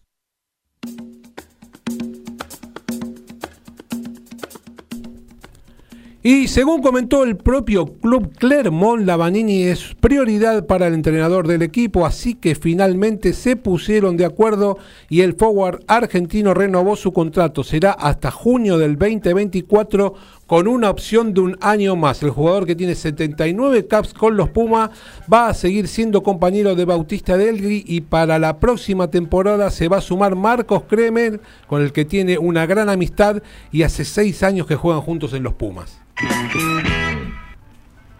Y en Stuttgart la final del WTA 500 tendrá las mismas protagonistas que en el 2022, porque Arina Zabalenka e Iga Swiatek, número uno y número dos del mundo, se vuelven a citar en la definición. Zabalenka superó hoy por 6-1 y 6-2 a Potapova y eh, la polaca Iga Swiatek superó por 3-0 y retiró a la tunecina On Saber, así que se citan mañana en la gran final. Recordar que la campeona de este torneo se lleva un auto Porsche como premio, así que veremos si mañana la polaca se eh, agranda su colección o si por el contrario Zabalenka logra obtener su primer auto de este estilo.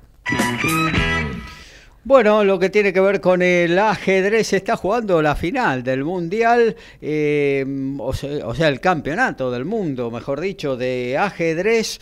Eh, el ruso Jan Nepomniachtchi está 5-4 arriba sobre Dingis Liren, eh, a todo nada. La última fue tablas y ahí están dirimiendo quién será el próximo campeón del mundo de ajedrez. Bueno, nos metemos en el tenis, ¿eh? lo teníamos ahí a mano a Lautaro Miranda porque se está jugando Conde de Godó, ya se jugó una semifinal, está en curso otra, hubo argentinos que jugaron durante la semana, en fin, y un montón de cosas más también tiene para nosotros Lautaro Miranda. Sí, Gaby, así es, porque como vos bien decís, eh, ayer jugó el último argentino que queda en competencia, Francisco Cerúndolo, quien el día jueves logró al menos por ranking, el mejor triunfo de su carrera. Hablamos de que superó al número 3 del mundo, Casper Ruud, eh, lo había vencido en sets corridos. Y muy buen triunfo del argentino, eh, que ya lo había vencido a Rudd, pero en Bostad el año pasado, en, en, la segunda ronda en aquel torneo, que a la postre sería el primer y hasta ahora único título de Francisco en su carrera aquella semana, venciendo a Sebastián Báez en la final. Eh, y bueno, hoy logró, perdón, el jueves, o me refiero a esta semana, eh, logró vencer nuevamente al noruego, vigente finalista de Roland Garros, que esta semana se encuentra en el tercer eh, en el tercer puesto de, del ranking ATP, así que es por ranking el mejor triunfo de Francisco, quien ayer cayó ante Daniel Evans en uno de esos partidos difíciles de digerir, porque había jugado un grandísimo primer set, ganó 6-2, jugó muy bien en el primer set, un partido que estaba muy favorable para el argentino, parecía un partido controlado realmente por parte del tenista de 24 años.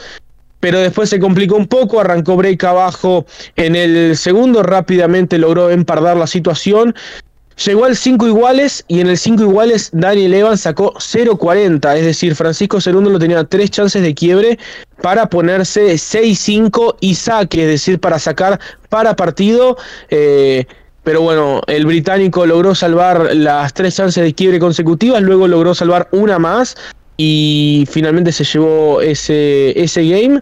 Después sacó Francisco y ahí Daniel Evans le logró quebrar para llevarse el segundo set y desde entonces Evans hilvanó eh, cinco juegos consecutivos más, es decir, logró ganar siete juegos consecutivos desde el 5 iguales del segundo set hasta el 5-0 del tercero.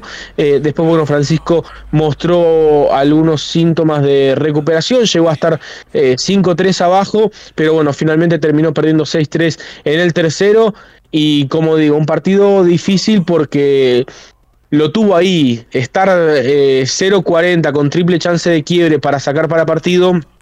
A este nivel es una chance importante que lamentablemente dejó pasar el tenista argentino que todavía no ha podido disputar ninguna semifinal este año, perdió cuatro veces en cuarto de final, perdió en Córdoba ante Federico Coria, perdió en Buenos Aires ante Bernabé Zapata Miralles y perdió en Miami ante Karen Sayanov, así que todavía no ha pisado la instancia de los mejores cuatro Francisco, aunque bueno, esta semana se lleva, como bien decíamos anteriormente, el mejor triunfo de su carrera en cuanto al ranking.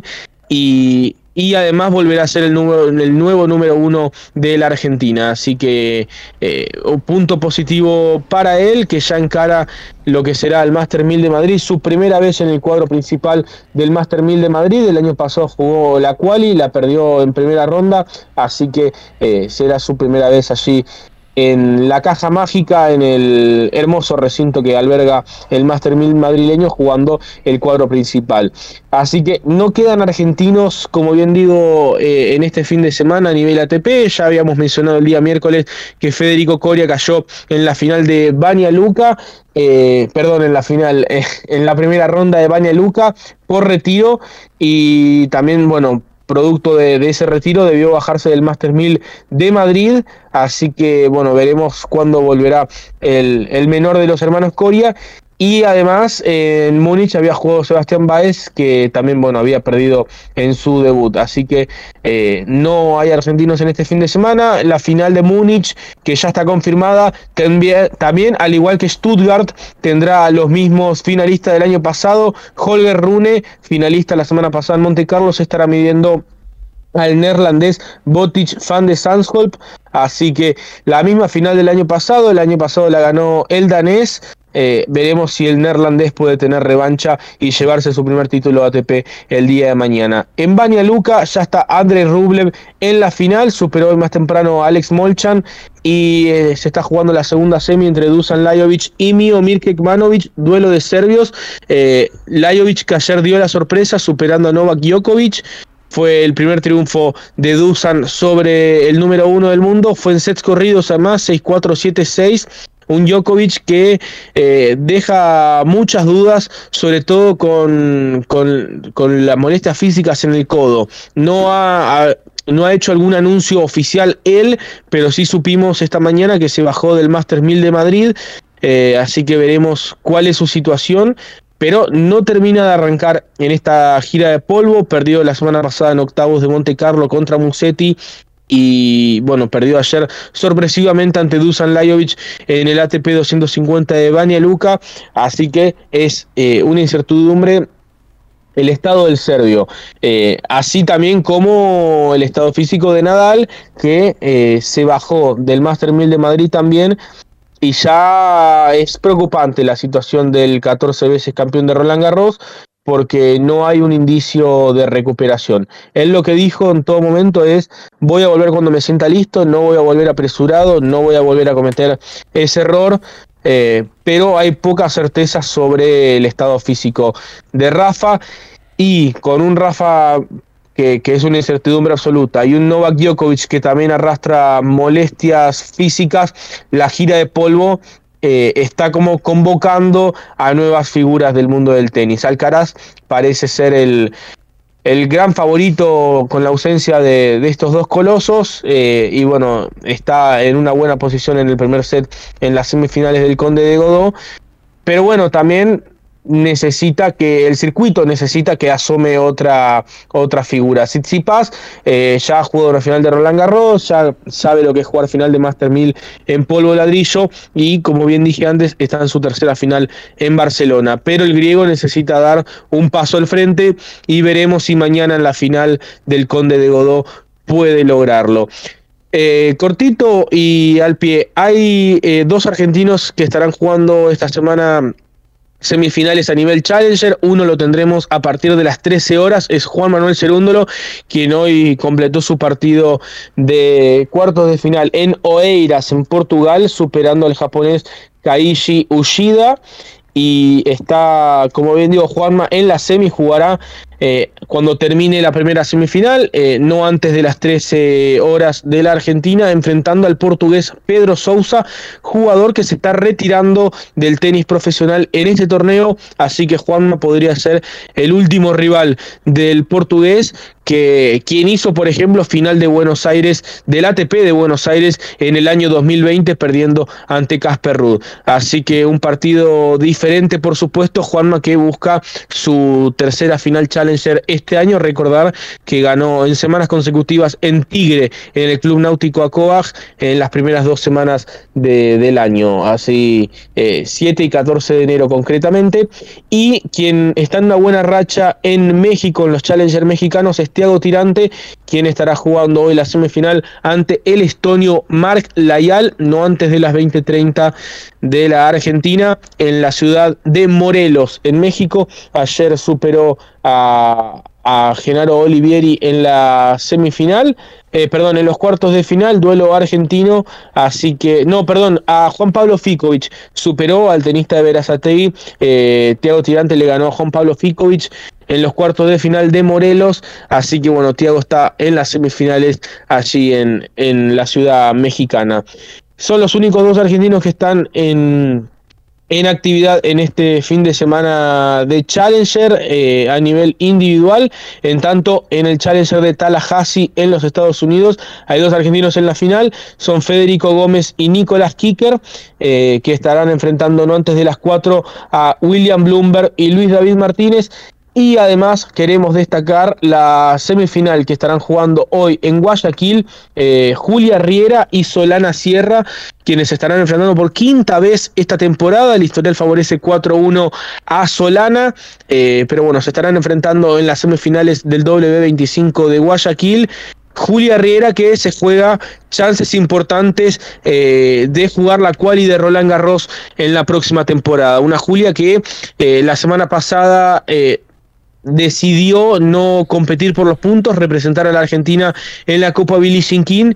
Una decisión que, bueno, por supuesto iba eh, un poco en detrimento de sus posibilidades de jugar la quali de Roland Garros, que es el gran objetivo que ella se puso este año, no en sí Roland Garros, sino poder eh, jugar la quali de los Grand Slams. Pero bueno, esta semana la ha aprovechado eh, de gran manera allí en Ecuador y si logra vencer hoy a Solana Sierra quedará en una muy buena posición de cara a jugar por primera vez una quali de Grand Slam la tenista de Pergamino.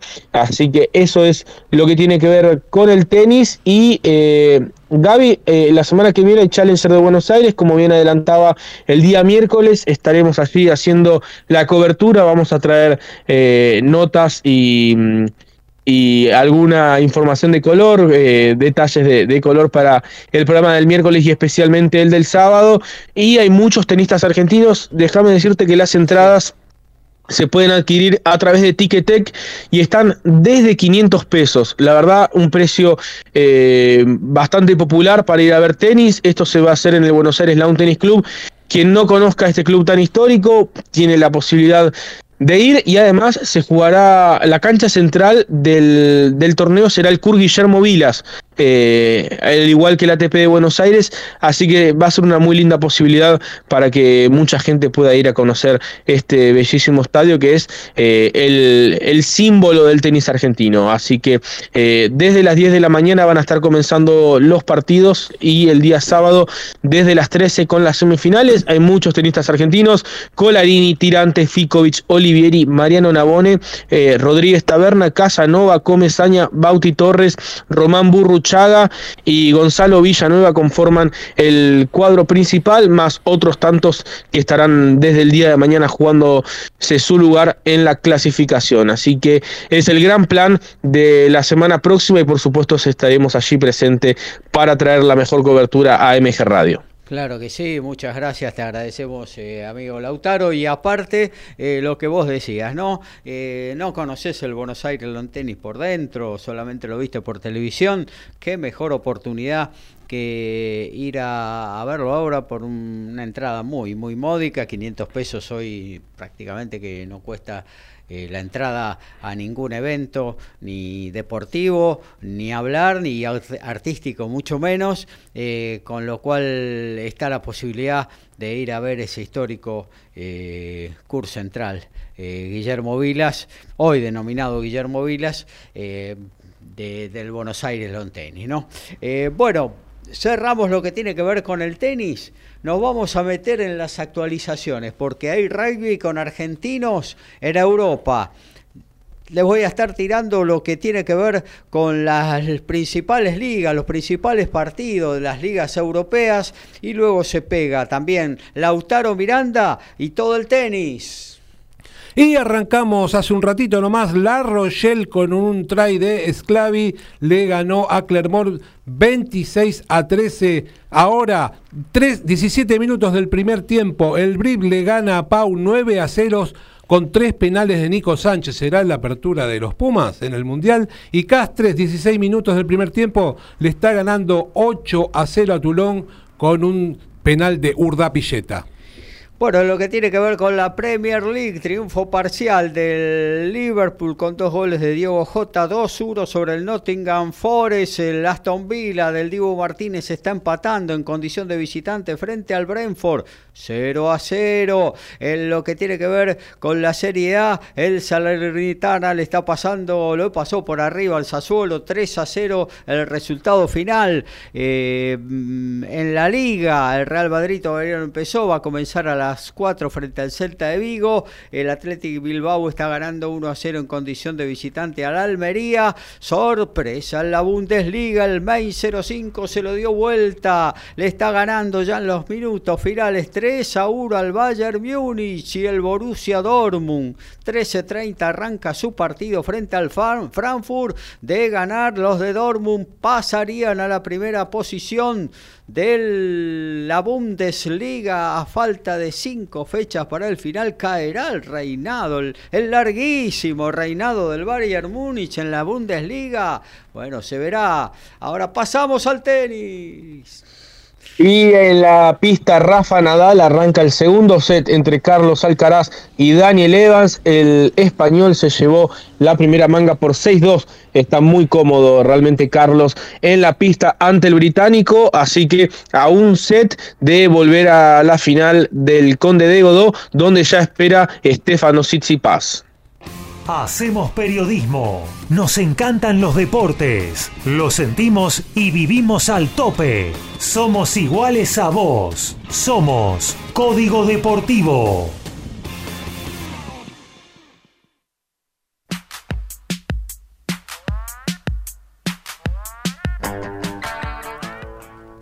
Y este fin de semana se está jugando la quinta fecha del Super Rugby Woman, en la que Melbourne Rebels confirmó la presencia de la argentina Ariana Pérez Borgiani en el día de ayer.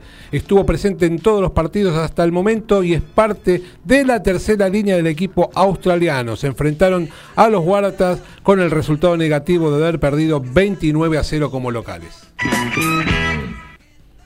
Como mencionamos en la columna, Novak Djokovic y Rafa Nadal son las dos bajas principales que sufrió el Master 1000 de Madrid, pero no son las únicas, porque Mateo Berretini, Marin Cilic, John Isner, Jack Draper son otras de las bajas que tendrá el torneo de la capital española, aunque también tendrá fuertes figuras que se suman eh, a través de un Walker, como es el caso de Stamba Brinca y Dominic Thiem.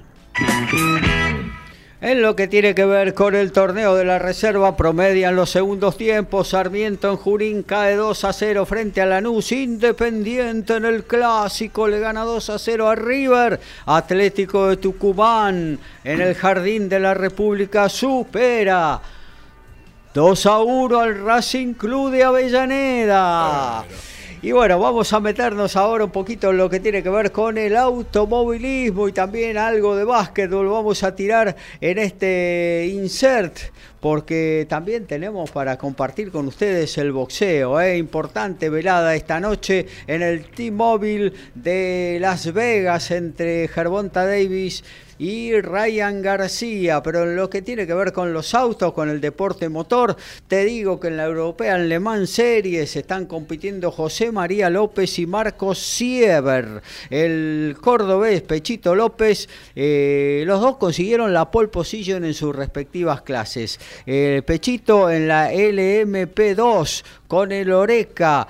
Eh, lo consiguió Richard de Jerus, su compañero, eh, y el Mar Platense con el Ligier JS del LMP3. Mañana se corren entonces en Montmeló las cuatro horas de Barcelona y ahí van a estar compitiendo los dos argentinos. Hoy se corrió la primera carrera en Berlín de la Fórmula Eléctrica. Mitch Evans y Sam Burr encabezaron las posiciones, los dos Jaguar al frente. En Alemania, Maximilian Gunther con Maserati en tercera posición completó el podio. Se cayó Sebastián Buemi que, que tuvo la punta prácticamente toda la carrera, finalmente terminó en cuarta posición, décimo octavo, arrancó Sacha Fenestras, el franco argentino, fue escalando posiciones, terminó en el décimo segundo lugar. Recordemos que esta, este fin de semana se corre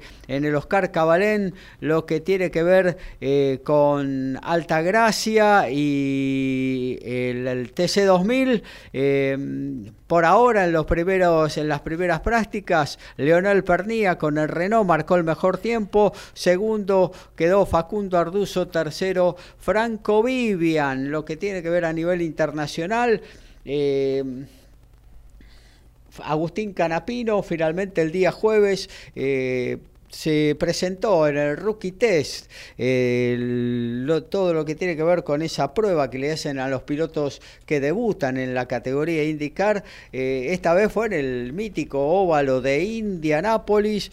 Eh, él, tanto como sus compañeros debutantes en la categoría, eh, pasaron sin ninguna dificultad el, examen que les toma la, indicar, consiste en, eh, varias, girar varias vueltas a una velocidad, luego a otra y finalmente a una velocidad todavía más alta y con más tráfico en la pista.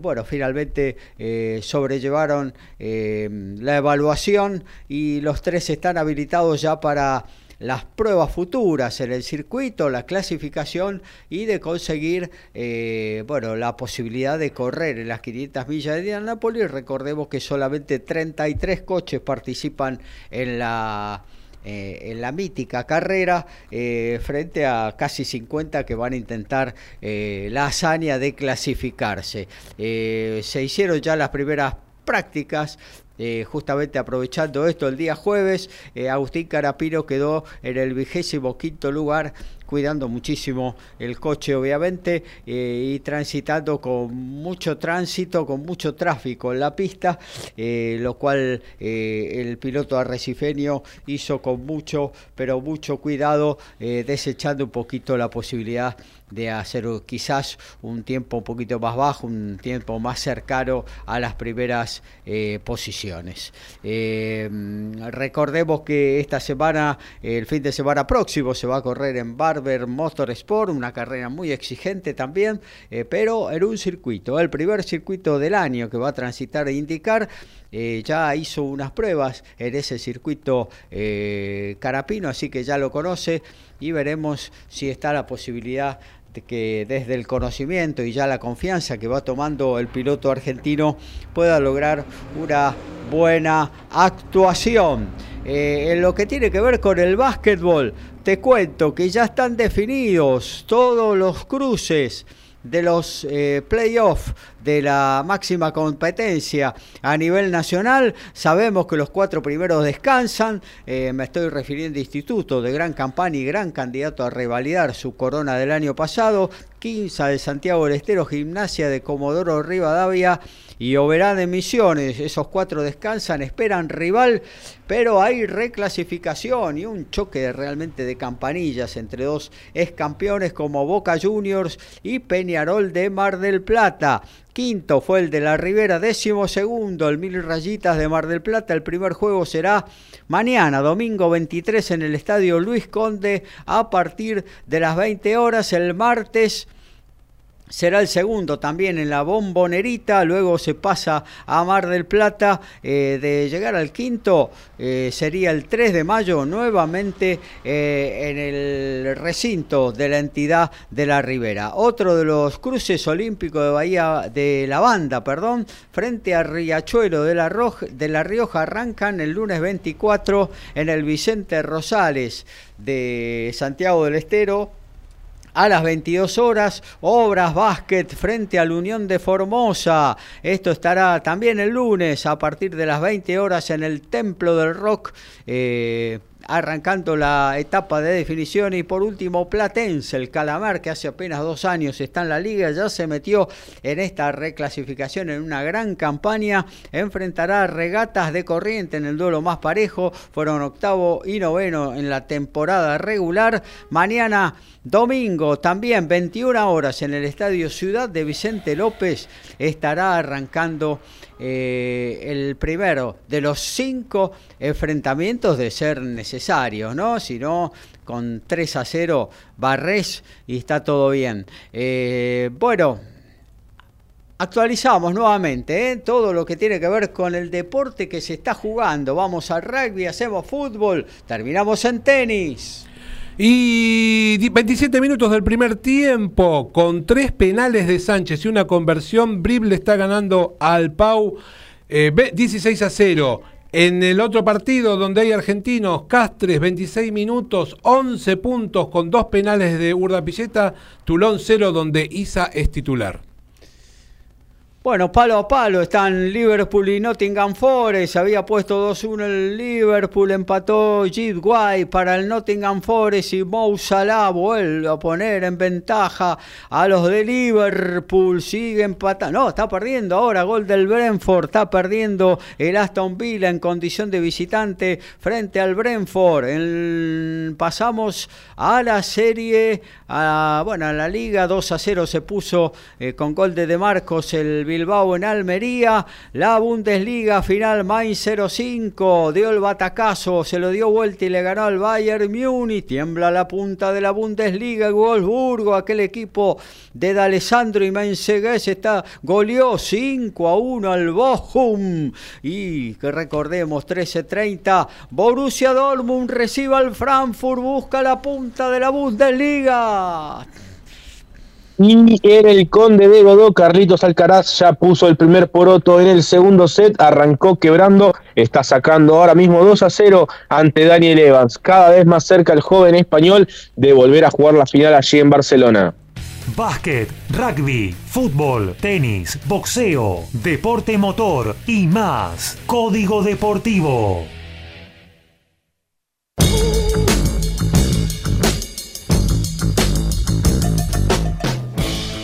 Y Córdoba fue sede del Mundial masculino y femenino de Seven para sordos jugado en la tablada, tanto hombres como mujeres.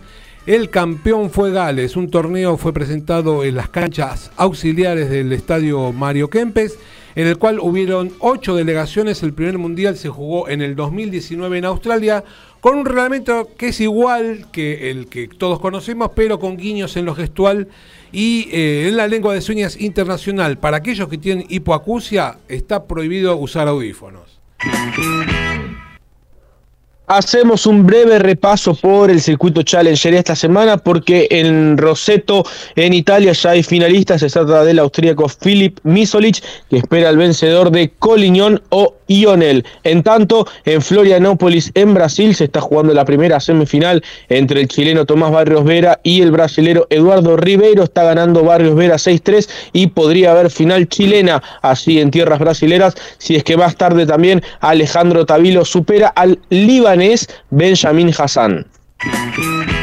Hay fecha de la Primera Nacional, 15.30 Deportivo Madrid recibe a Rafaela, mismo horario, Nueva Chicago, en Zacachispa, sin público, juega frente a Gimnasia de Mendoza, 15.30 también Agropecuario frente a Brown de Madrid, a las 17.30 por Teis Sport, lo mismo que Chicago, Gimnasia de Mendoza, Chacarita recibe a Deportivo Riestra, 19 Villa Dalvin, Estudiante de Buenos Aires, 19 9.35, todo de corrido, Aldo Civi, Atlanta y 21.40, All Boys, frente a Patronato. Y nos vamos a meter entonces ahora en la segunda parte del rugby con Alfredo González. Vamos con eso todavía. Antes de continuar, sí. me, pregunto, ¿cómo van a ser en, esa, en ese partido donde esa puerta cerrada se saca chispa? Sí toda la gente que va a ver en la autopista. autopista clausurada. clausurada la autopista, muchachos, ya me la veo venir. Pero bueno. Están esperando eso, así nos suspenden todo el año la cancha. Sí, señores. Bueno, eh, siguiendo con lo que tiene que ver con el rugby, ya no de tanta actualidad, algún medio inglés este, planteó eh, por qué con la rica historia que tiene el, equipo argentino, Argentina como eh, en el rugby internacional, y con el ambiente que se genera en los partidos, ¿por qué no se puede hacer el mundial en Argentina? Eh, hay tradición, bueno, hay tradición. Esta semana me voy a meter en un tema que no lo iba a tocar, pero bueno, me vino la palabra tradición. El lunes de, la de esta semana, sí. Eh, la UAR presentó el nuevo logo. en el cual no está el jaguarete. Lo limpiaron. Lo limpiaron al yaguareté y pusieron un puma con unos dientes muy afilados. Y yo la verdad eh, no, no, no iba a abordar este tema, pero me vino... Amarillo, ¿no? Color amarillo. Es un, es un, puma color amarillo en el cual... pro, ¿no? la verdad que en una decisión casi unilateral, donde creo que el, el mayor responsable es el presidente de la UAR, se tomó una decisión en la cual no se consultó a todo el mundo, que por lo menos a mí me parece eso, y se dejó el jaguarete de lado cuando todos sabemos que es el eh, animal representativo de la Unión Argentina de Rugby. No solamente lo limpiaron, sino que lo limpiaron de a todos los animales que puede haber en el, en el escudo. Menos del femenino, ¿no? En el femenino va a ser un jaguarete naranja. Más mimoso. Sí, un jaguarete naranja con algunas manchas negras Yo la verdad que, como te decía, no estoy de acuerdo. Eh, todos sabemos que son los pumas, pero que el animal que lo representa es el jaguarete. Yo no me voy a poner tan exquisito como se vino hablando en las redes este, este, durante toda esta semana, donde el puma es un animal eh, medio escurridizo de no enfrentar y que el jaguarete es mucho más valiente y que es capaz de animarse a animales de más, ya es demasiado. Pero yo creo que sí, que se tomó una decisión que, que no corresponde eh, todos van, no, si no saben la historia, eh, los Pumas del 65 cuando van a jugar a Sudáfrica. 1965. Ya en, ahí en esa época fue cuando se los denominó por, por Pumas, ya que un periodista inglés, perdón, un periodista sudafricano le preguntó en inglés qué era lo que tenían ahí en el, escudo. Y les dijo un jaguarete. ¿Un qué? Le dijo. Todo en inglés, ¿no? Obviamente. Claro, claro. Dice, no, para nosotros eso es muy complicado, para nosotros eso es un puma. a partir de ese momento quedan los pumas, a pesar de, bueno, eh, yo creo que la tradición no debe modificarse. Eh, esto eh, me parece que es una clara señal a esto que de la modernidad de la cual yo no estoy de acuerdo porque se supone que si bueno que si todos en el mundo cambiaron su logo ¿por qué los Pumas no deberían hacerlo podrían hacerlo pero respetando la tradición. Dicho esto eh, que clara oposición a lo que ha sucedido ya que inclusive la camiseta que van a que con la cual van a debutar frente a los All Blacks en Mendoza va a tener el escudo de un lado que va a ser como una pelota ovalada representando con las iniciales de la UAR. No va a tener el, el jaguarete, ya que va a tener un pumita del otro lado con unos dientitos muy afilados, supuestamente. Bueno, dicho esto, que la verdad no estoy La camiseta celeste y blanca se va a mantener. No, sí, por, ahora creo que celeste y blanco. imagínese usted que a Chicago le digan, no, no va más el torito, ahora va un búfalo, porque se nos ocurrió que desde el marketing es mejor... O una vaca. O una... Sí, Usted, me, me, imagino que no les va a gustar, pero bueno, algo parecido sucedió esta semana. Bueno, dicho esto, este, se planteó por qué no, bueno, se puede jugar un mundial en la Argentina. ¿Qué pasa? Hay una cuestión económica que Argentina no puede... Eh, eh, eh, eludir. Aparte, también eh, el 2035, 2031 se hace en Estados Unidos, sí, ¿no? 2031. Ah, así que es difícil que sean dos seguidos en, eh, en, América. Y te voy a explicar por qué, porque ya al jugarse en Australia y en América las potencias europeas quieren, che, muchachos, juguemos de vuelta en Europa. No, más acá, no van a venir más acá. Con lo cual, ya de, entrada te, te, voy diciendo que... Mm, que bueno, que esta cuestión económica hace que no se pueda realizar en Argentina. Ya está confirmado en el 27 en Australia y en el 31 en Estados Unidos. Ya en el 35 se quieren anotar Japón e Italia, ya se anotaron. Eh, vamos a ver qué es lo que sucede. Eh, la idea era no que se haga no solamente en Argentina, sino que sumar a Uruguay y a Chile, que hoy están clasificados y son parte de la élite mundial del rugby, como un campeonato mundial entre los tres y de esa manera poder repartir la cuestión económica. Vamos a ver qué es lo que pasa. Ya, en el, ya cuando Macri era presidente, tuvo una reunión con Pichot. A ver si se podía Argentina postular para el 2027 y se dieron cuenta que hay una realidad económica que Argentina no puede afrontar. En ese momento también se postulaba Australia, se hizo una reunión y se decidió que eh, Argentina apoyaba la candidatura de, Australia al Mundial y que Australia apoyaba la candidatura de Pichot como presidente de la, de la World Rugby. No sucedió esto, lamentablemente por pocos votos, pero se cumplió Australia cumplió con su voto. Así que como te decía, en el, en el 2031 se va a hacer acá en América, con lo cual van a volver a Europa casi con seguridad porque bueno, las cuestiones son así, y los que pican en punta, no solamente Italia, sino que Irlanda o España estarían en condiciones de hacer el Mundial de Rugby eh, del 2035, así que vemos muy lejana la posibilidad que en algún momento se pueda hacer el Mundial en por estos lugares del mundo. Sí hemos tenido los Mundiales juveniles, pero no los de la los de la los más importantes con los jugadores más importantes. Claro, claro. Bueno, eh, para ir eh, concluyendo, eh, Tras la medalla de plata en Singapur, los Pumas 7 volvieron a los entrenamientos en San Andrés, eh, de donde es Marcos Moneta. Eh, faltan terminar la serie mundial con Toulouse y con Londres, así que lo de Gómez Cora.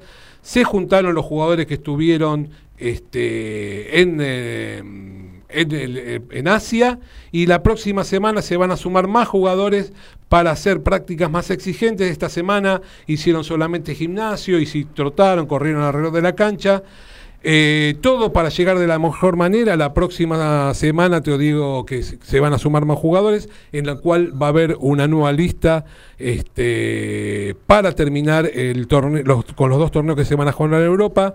Dos oros y dos platas en esta temporada. La verdad que un gran resultado desde lo deportivo. Eh, hoy están segundos y si bien los equipos son muy parejos, este, es muy difícil sacarle la primera posición a Nueva Zelanda, que hoy tiene 164 puntos, Argentina tiene 140, hay 44 en juego, matemáticamente dan las posibilidades, pero la verdad que eh, va a ser difícil que eh, pueda obtener el título del equipo nacional, un equipo nacional que de la misma manera está muy cercano este, ya que sumando 19 puntos eh, accedería de forma directa a los Juegos Olímpicos en París 2024.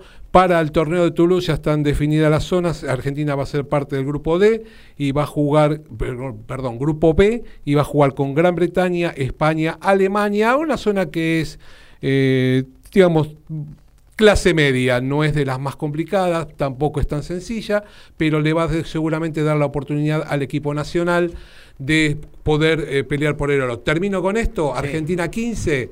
Eh, tiene dos presentaciones ya confirmadas, va a enfrentar a los Teros y va a enfrentar a Chile. Todavía faltan las fechas a confirmar, pero es eh, parte de la preparación de los dos equipos sudamericanos para lo que va a ser el Mundial de Rugby para ellos.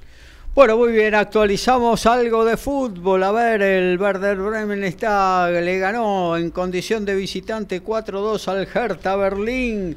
Eh, y no mucho más porque todo lo demás lo fuimos diciendo, ya llegaron al final. La, gran noticia es la derrota del Bayern Múnich frente al Main 0-5 eh, y puede perder la punta de ganar el Borussia Dortmund que juega 13-30 eh, frente eh, al eh, Frankfurt, un equipo que es duro porque está peleando también para entrar a las copas europeas. También tenemos actualizaciones de rugby de tenis. Sí, no hubo variaciones, como decíamos, con tres, tres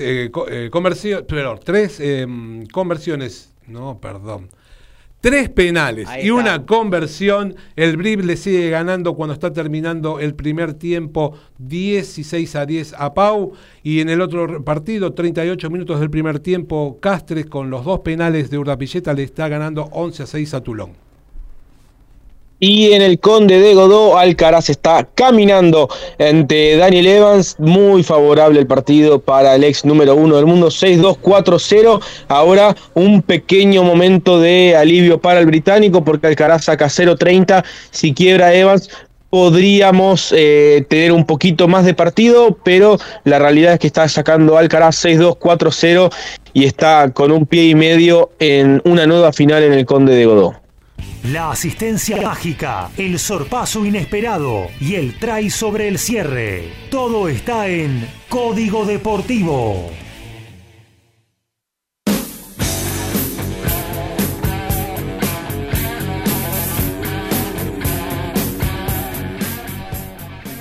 Y se está jugando el torneo nacional masculino y la segunda fecha en distintos lugares del país por la temporada 2020-23. Los resultados son los siguientes. El Centro le ganó 33 a 10 al Litoral en Córdoba Athletic y el NOA 40 Oeste 31 en Los Tarcos. Buenos Aires 17 Uruguay 34. Este último un partido amistoso. La próxima fecha, el 31 de mayo, juegan Oeste versus Buenos Aires y Centro versus el NOA, el que queda libre es Litoral. Ya está por arrancar en un ratito nada más, en horario a las 13 horas de la Argentina, en 15 minutos, la semifinal de Juan Manuel Cerúndolo en Oeiras, en Portugal. Ya acaba de, la acaba de finalizar la primera. Sombor Piros, tenista húngaro, está en la final tras vencer al austríaco Ofner. Y en instantes, como bien digo, Juan Macerúndolo eh, va a jugar la semifinal enfrentando a Pedro Sousa, finalista del ATP de Buenos Aires en 2020, el portugués que está jugando su último torneo profesional. Así que Juan Manuel podría ser quien retire al portugués. En lo que tiene que ver con la primera B metropolitana, 15-30, hoy como me gusta a mí, seis partidos juntos, 15-30, Los Andes, el puntero, reciben Lomas a Colegiales, Deportivo Armenia en Maswich frente a Villa San Carlos, Merlo Este, Deportivo Verlo frente a San Miguel, aquí en Agronomía, Comunicaciones, va por Fénix en Cañuelas versus Argentino de Verlo, la Guayurquiza, ahí en Villa frente a Casuso, luego 21 y 10 por DirecTV y Tuzango frente a Zacachispas. Vamos a hablar de boxeo. ese Se viene un peleón para esta noche. Gervonta Davis, el tanque, va a enfrentar a, eh, eh, eh, Brian García, claro. Yo tiro los números nada más como para que tengan una idea de lo que va a ser esta pelea. El Tank Davis 28-0 su palmarés con 26 knockouts y bueno, lo que tiene que ver con Ryan García, 23 victorias con 19 por la vía del noni noni y bueno, eh, eh, ha sido campeón ligero interino del Consejo Mundial García, eh, es campeón regular de la Asociación Mundial de Boxeo en categoría ligero, el Tank Davis, pero no hay corona en juego. Hoy va sin corona en juego y algo raro en lo que tiene que ver con una velada así de corte internacional en Las Vegas, pero bueno, el peso de, los protagonistas hizo de que tuviera eh, brillo propio y los sponsors se abalanzaran para poder eh, publicitar en esta pelea que todo el mundo está esperando. Tendrá Ryan García que mide 12 centímetros más que eh, el tanque Davis. Tendrá eh, ahí la posibilidad de mantener a la distancia a este verdadero peleador furibundo, que es el ex em, apoderado de, de Floyd Mayweather. Veremos, eh, realmente Davis cuando va al ataque parece imparable. El gancho izquierdo de Eric de Ryan García, no le saco el nombre, eh, de Ryan García es lo más eh, fuerte en, el boxeo norteamericano. Eh, se sabe de que el Tank Davis, que es zurdo y que avanza con la derecha adelantada y con el hígado más expuesto, puede ser ahí la llave para que Ryan García conecte eh, ese gancho letal que tiene para poder definir la pelea. De lo contrario, me parece que en el mano a mano, en la potencia versus potencia, eh, el tanque eh, se lo va a llevar por delante a su compatriota. Eh, lo que sí, no va a faltar adrenalina, no va a faltar acción en esta pelea que se va a hacer en el T-Mobile de Arena. 20.000 espectadores estarán presenciándola. ahí más de casi 10 millones de personas lo harán a través de una pantalla de televisión. Así que, bueno, a mirar, a aprenderse hoy a partir de las 21 horas con buenas preliminares, como por ejemplo eh, la del cubano David Morrell versus el brasileño Yamaguchi Falcao, que van a pelear por el título supermediano eh, de la AMB que tiene el peleador cubano. Ese es el semifondo, pero hay dos o tres peleas más de respaldo que son muy entretenidas. A partir de la medianoche, un poquito más allá, se vendrá el plato fuerte Gervonta Davis versus Ryan García. Eh, pero antes, a las 15 eh, horas, si tenés la plataforma Dazón, eh, Rakimov versus el galés Joe Cordina por el título Super Pluma de la Federación Internacional de Boxeo. Eh, a partir de las 17 por ESPN 2 o Star Más, lo que más te guste, el polaco Lucas Rosanki versus el croata Alen Babic va a ser a 12 rounds por el título pesado. Eh, pelearán en Polonia. También va a haber boxeo nacional, decíamos, de la reaparición de la santafesina Daniela La Bonita Bermúdez.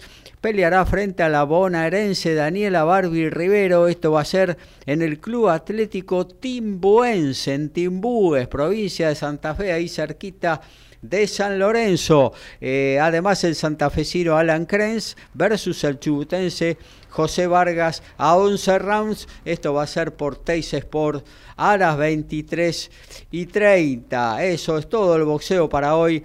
Yo me prendo, ¿eh? A partir de las 21 horas por ESPN, palpitando una muy buena eh, velada de respaldo y esperando este, eh, este choque de campanillas frente eh, a Gervonta Davis y Ryan García, un Ryan García que superó hasta problemas de alcoholismo, ¿no? En algún momento dijo, toqué fondo, me hice de malos hábitos, empecé a tomar, me emborrachaba todos los días en algún punto quise acabar con mi vida, pero bueno, está de vuelta, eh, superó por puntos eh, en su regreso a Manuel Tagoy, noqueó en el sexto episodio al dominicano Fortuna y va con todo frente a Gervonta Davis, que es el favorito, pero una mano, como dice nuestro especialista Ricardo Beisa en boxeo, puede cambiar todo. Los dos tienen dinamita en sus puños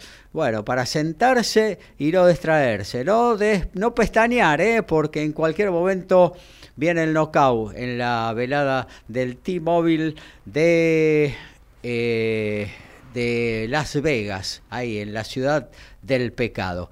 Eh, bueno, se viene ahora algo que es un clásico de Código Deportivo, la agenda todo lo que podés ver en este, lo que queda de este fin de semana deportivo lo vas a escuchar por nuestros especialistas aquí en la agenda de la 203 de Código Deportivo.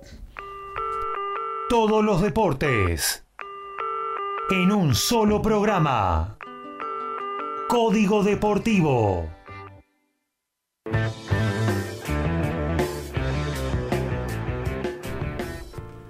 Y en un ratito nada más a las 13 y 30 por la Premier y estar más Gloucester frente a, a El top 12, todos 15 y 30, Belgrano, Buenos Aires, el Casi Hindú, Cuba La Plata, Newman Sick, San Luis, Alumni por estar más. Por ESPN 3 puedes ver Pucará Atlético del Rosario. El francés y Toulouse a las 16.05 por estar más. Más tarde, a las 18 horas, los Raptors reciben a los Selman de Chile. Lo puedes ver por ESPN 3. Mañana a las 11 de la mañana por la Premiership, Saracens frente al London Irish de los argentinos por estar más. En el top 14, Bordeaux recibe a Lyon también por estar más, 16.05 y a las 20 horas eh, la Superliga Americana de Rugby, Yacaré recibe a Cobras por ESPN 3. Por Dazón, 15 horas, Rakimov versus Cordina, título superpluma de la FIB. 17 horas, el polaco Rosanki versus el croata Babic. A 12 rounds en Polonia. Va a ser por ESPN 2. ESPN lo estelar de esta noche. 21 horas. La de fondo. Gervonta David Ryan García. En el semifondo. David Morrell versus Yamaguchi Falcao. Y Teis Sport 23-30. Daniela, la bonita Bermúdez en la de fondo enfrenta a la bonaerense. Daniela Barbie Rivero. Y en lo que tiene que ver con el tenis, en instantes nada más, Juan Macerundo lo juega la semifinal de Oeras ante Pedro Sousa, se puede ver por Challenger TV en la página oficial del ATP, y también eh, desde las 20.30 Tiago Tirante la semifinal de Morelos ante el estonio Layal, eh, también por Challenger TV. Mañana, 8 de la mañana, final del WTA 500 de Stuttgart, es Biontech Zabalenka a las 8 de la mañana por Star Plus, 8 y media la final de Múnich, Holger Rune contra Bot fan de Sanshulp. Eh, a las 9 arranca la final en Bania Luka. Va a jugar Andrei Rublev. Espera el vencedor de Lajovic y Kekmanovic. Y a las 11 de la mañana, final del Conde de Godó. Eh, ya está Stefano Tsitsipas. Y muy, muy cerquita Carlos Alcaraz, que está 6-2-4-2. Se acercó un poquito Evans. Pero si nada raro sucede, mañana 11 de la mañana, la final del Conde de Godó intuimos entre Tsitsipas y Alcaraz. A las 15.30 de hoy por TNT Lanús Sarmiento por ESPN Arsenal Unión 20.30 por TNT Central Córdoba Godoy Cruz por eh, la TV pública Belgrano Newell mañana 11 de la mañana tempranito San Lorenzo Platense por ESPN 15.30 por TNT Rosario Boca 17.30 por ESPN Instituto Banfield. A las 18 Estudiantes de La Plata por TNT recibe a Talleres de Córdoba. Cierra el domingo River 20.30 River Independiente con la patrona, o llega la bondiolita, reunión familiar o un sanguchito y a seguir. Tiempo de almuerzo, momento de despedida en Código Deportivo.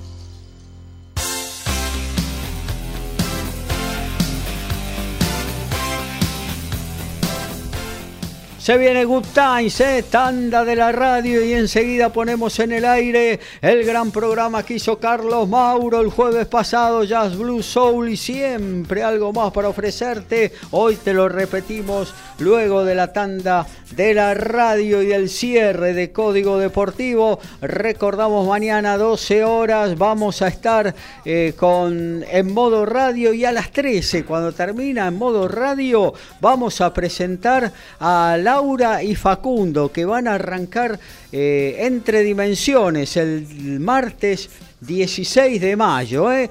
Desde Madrid van a hacer el programa cada martes de 18 a 20 horas acá en el aire de MG Radio. Y lo vamos a presentar mañana en Sociedad cuando termine en modo radio de Iri Jaramillo y gran equipo. Por nuestra parte nos reencontramos el próximo miércoles 22 horas con todo el deporte. Gracias Alfredo González. Gracias como siempre audiencia, compañeros en este lindo lugar para hacer eh, radio. Nos reencontramos el próximo miércoles. Lautaro Miranda, un abrazo grande.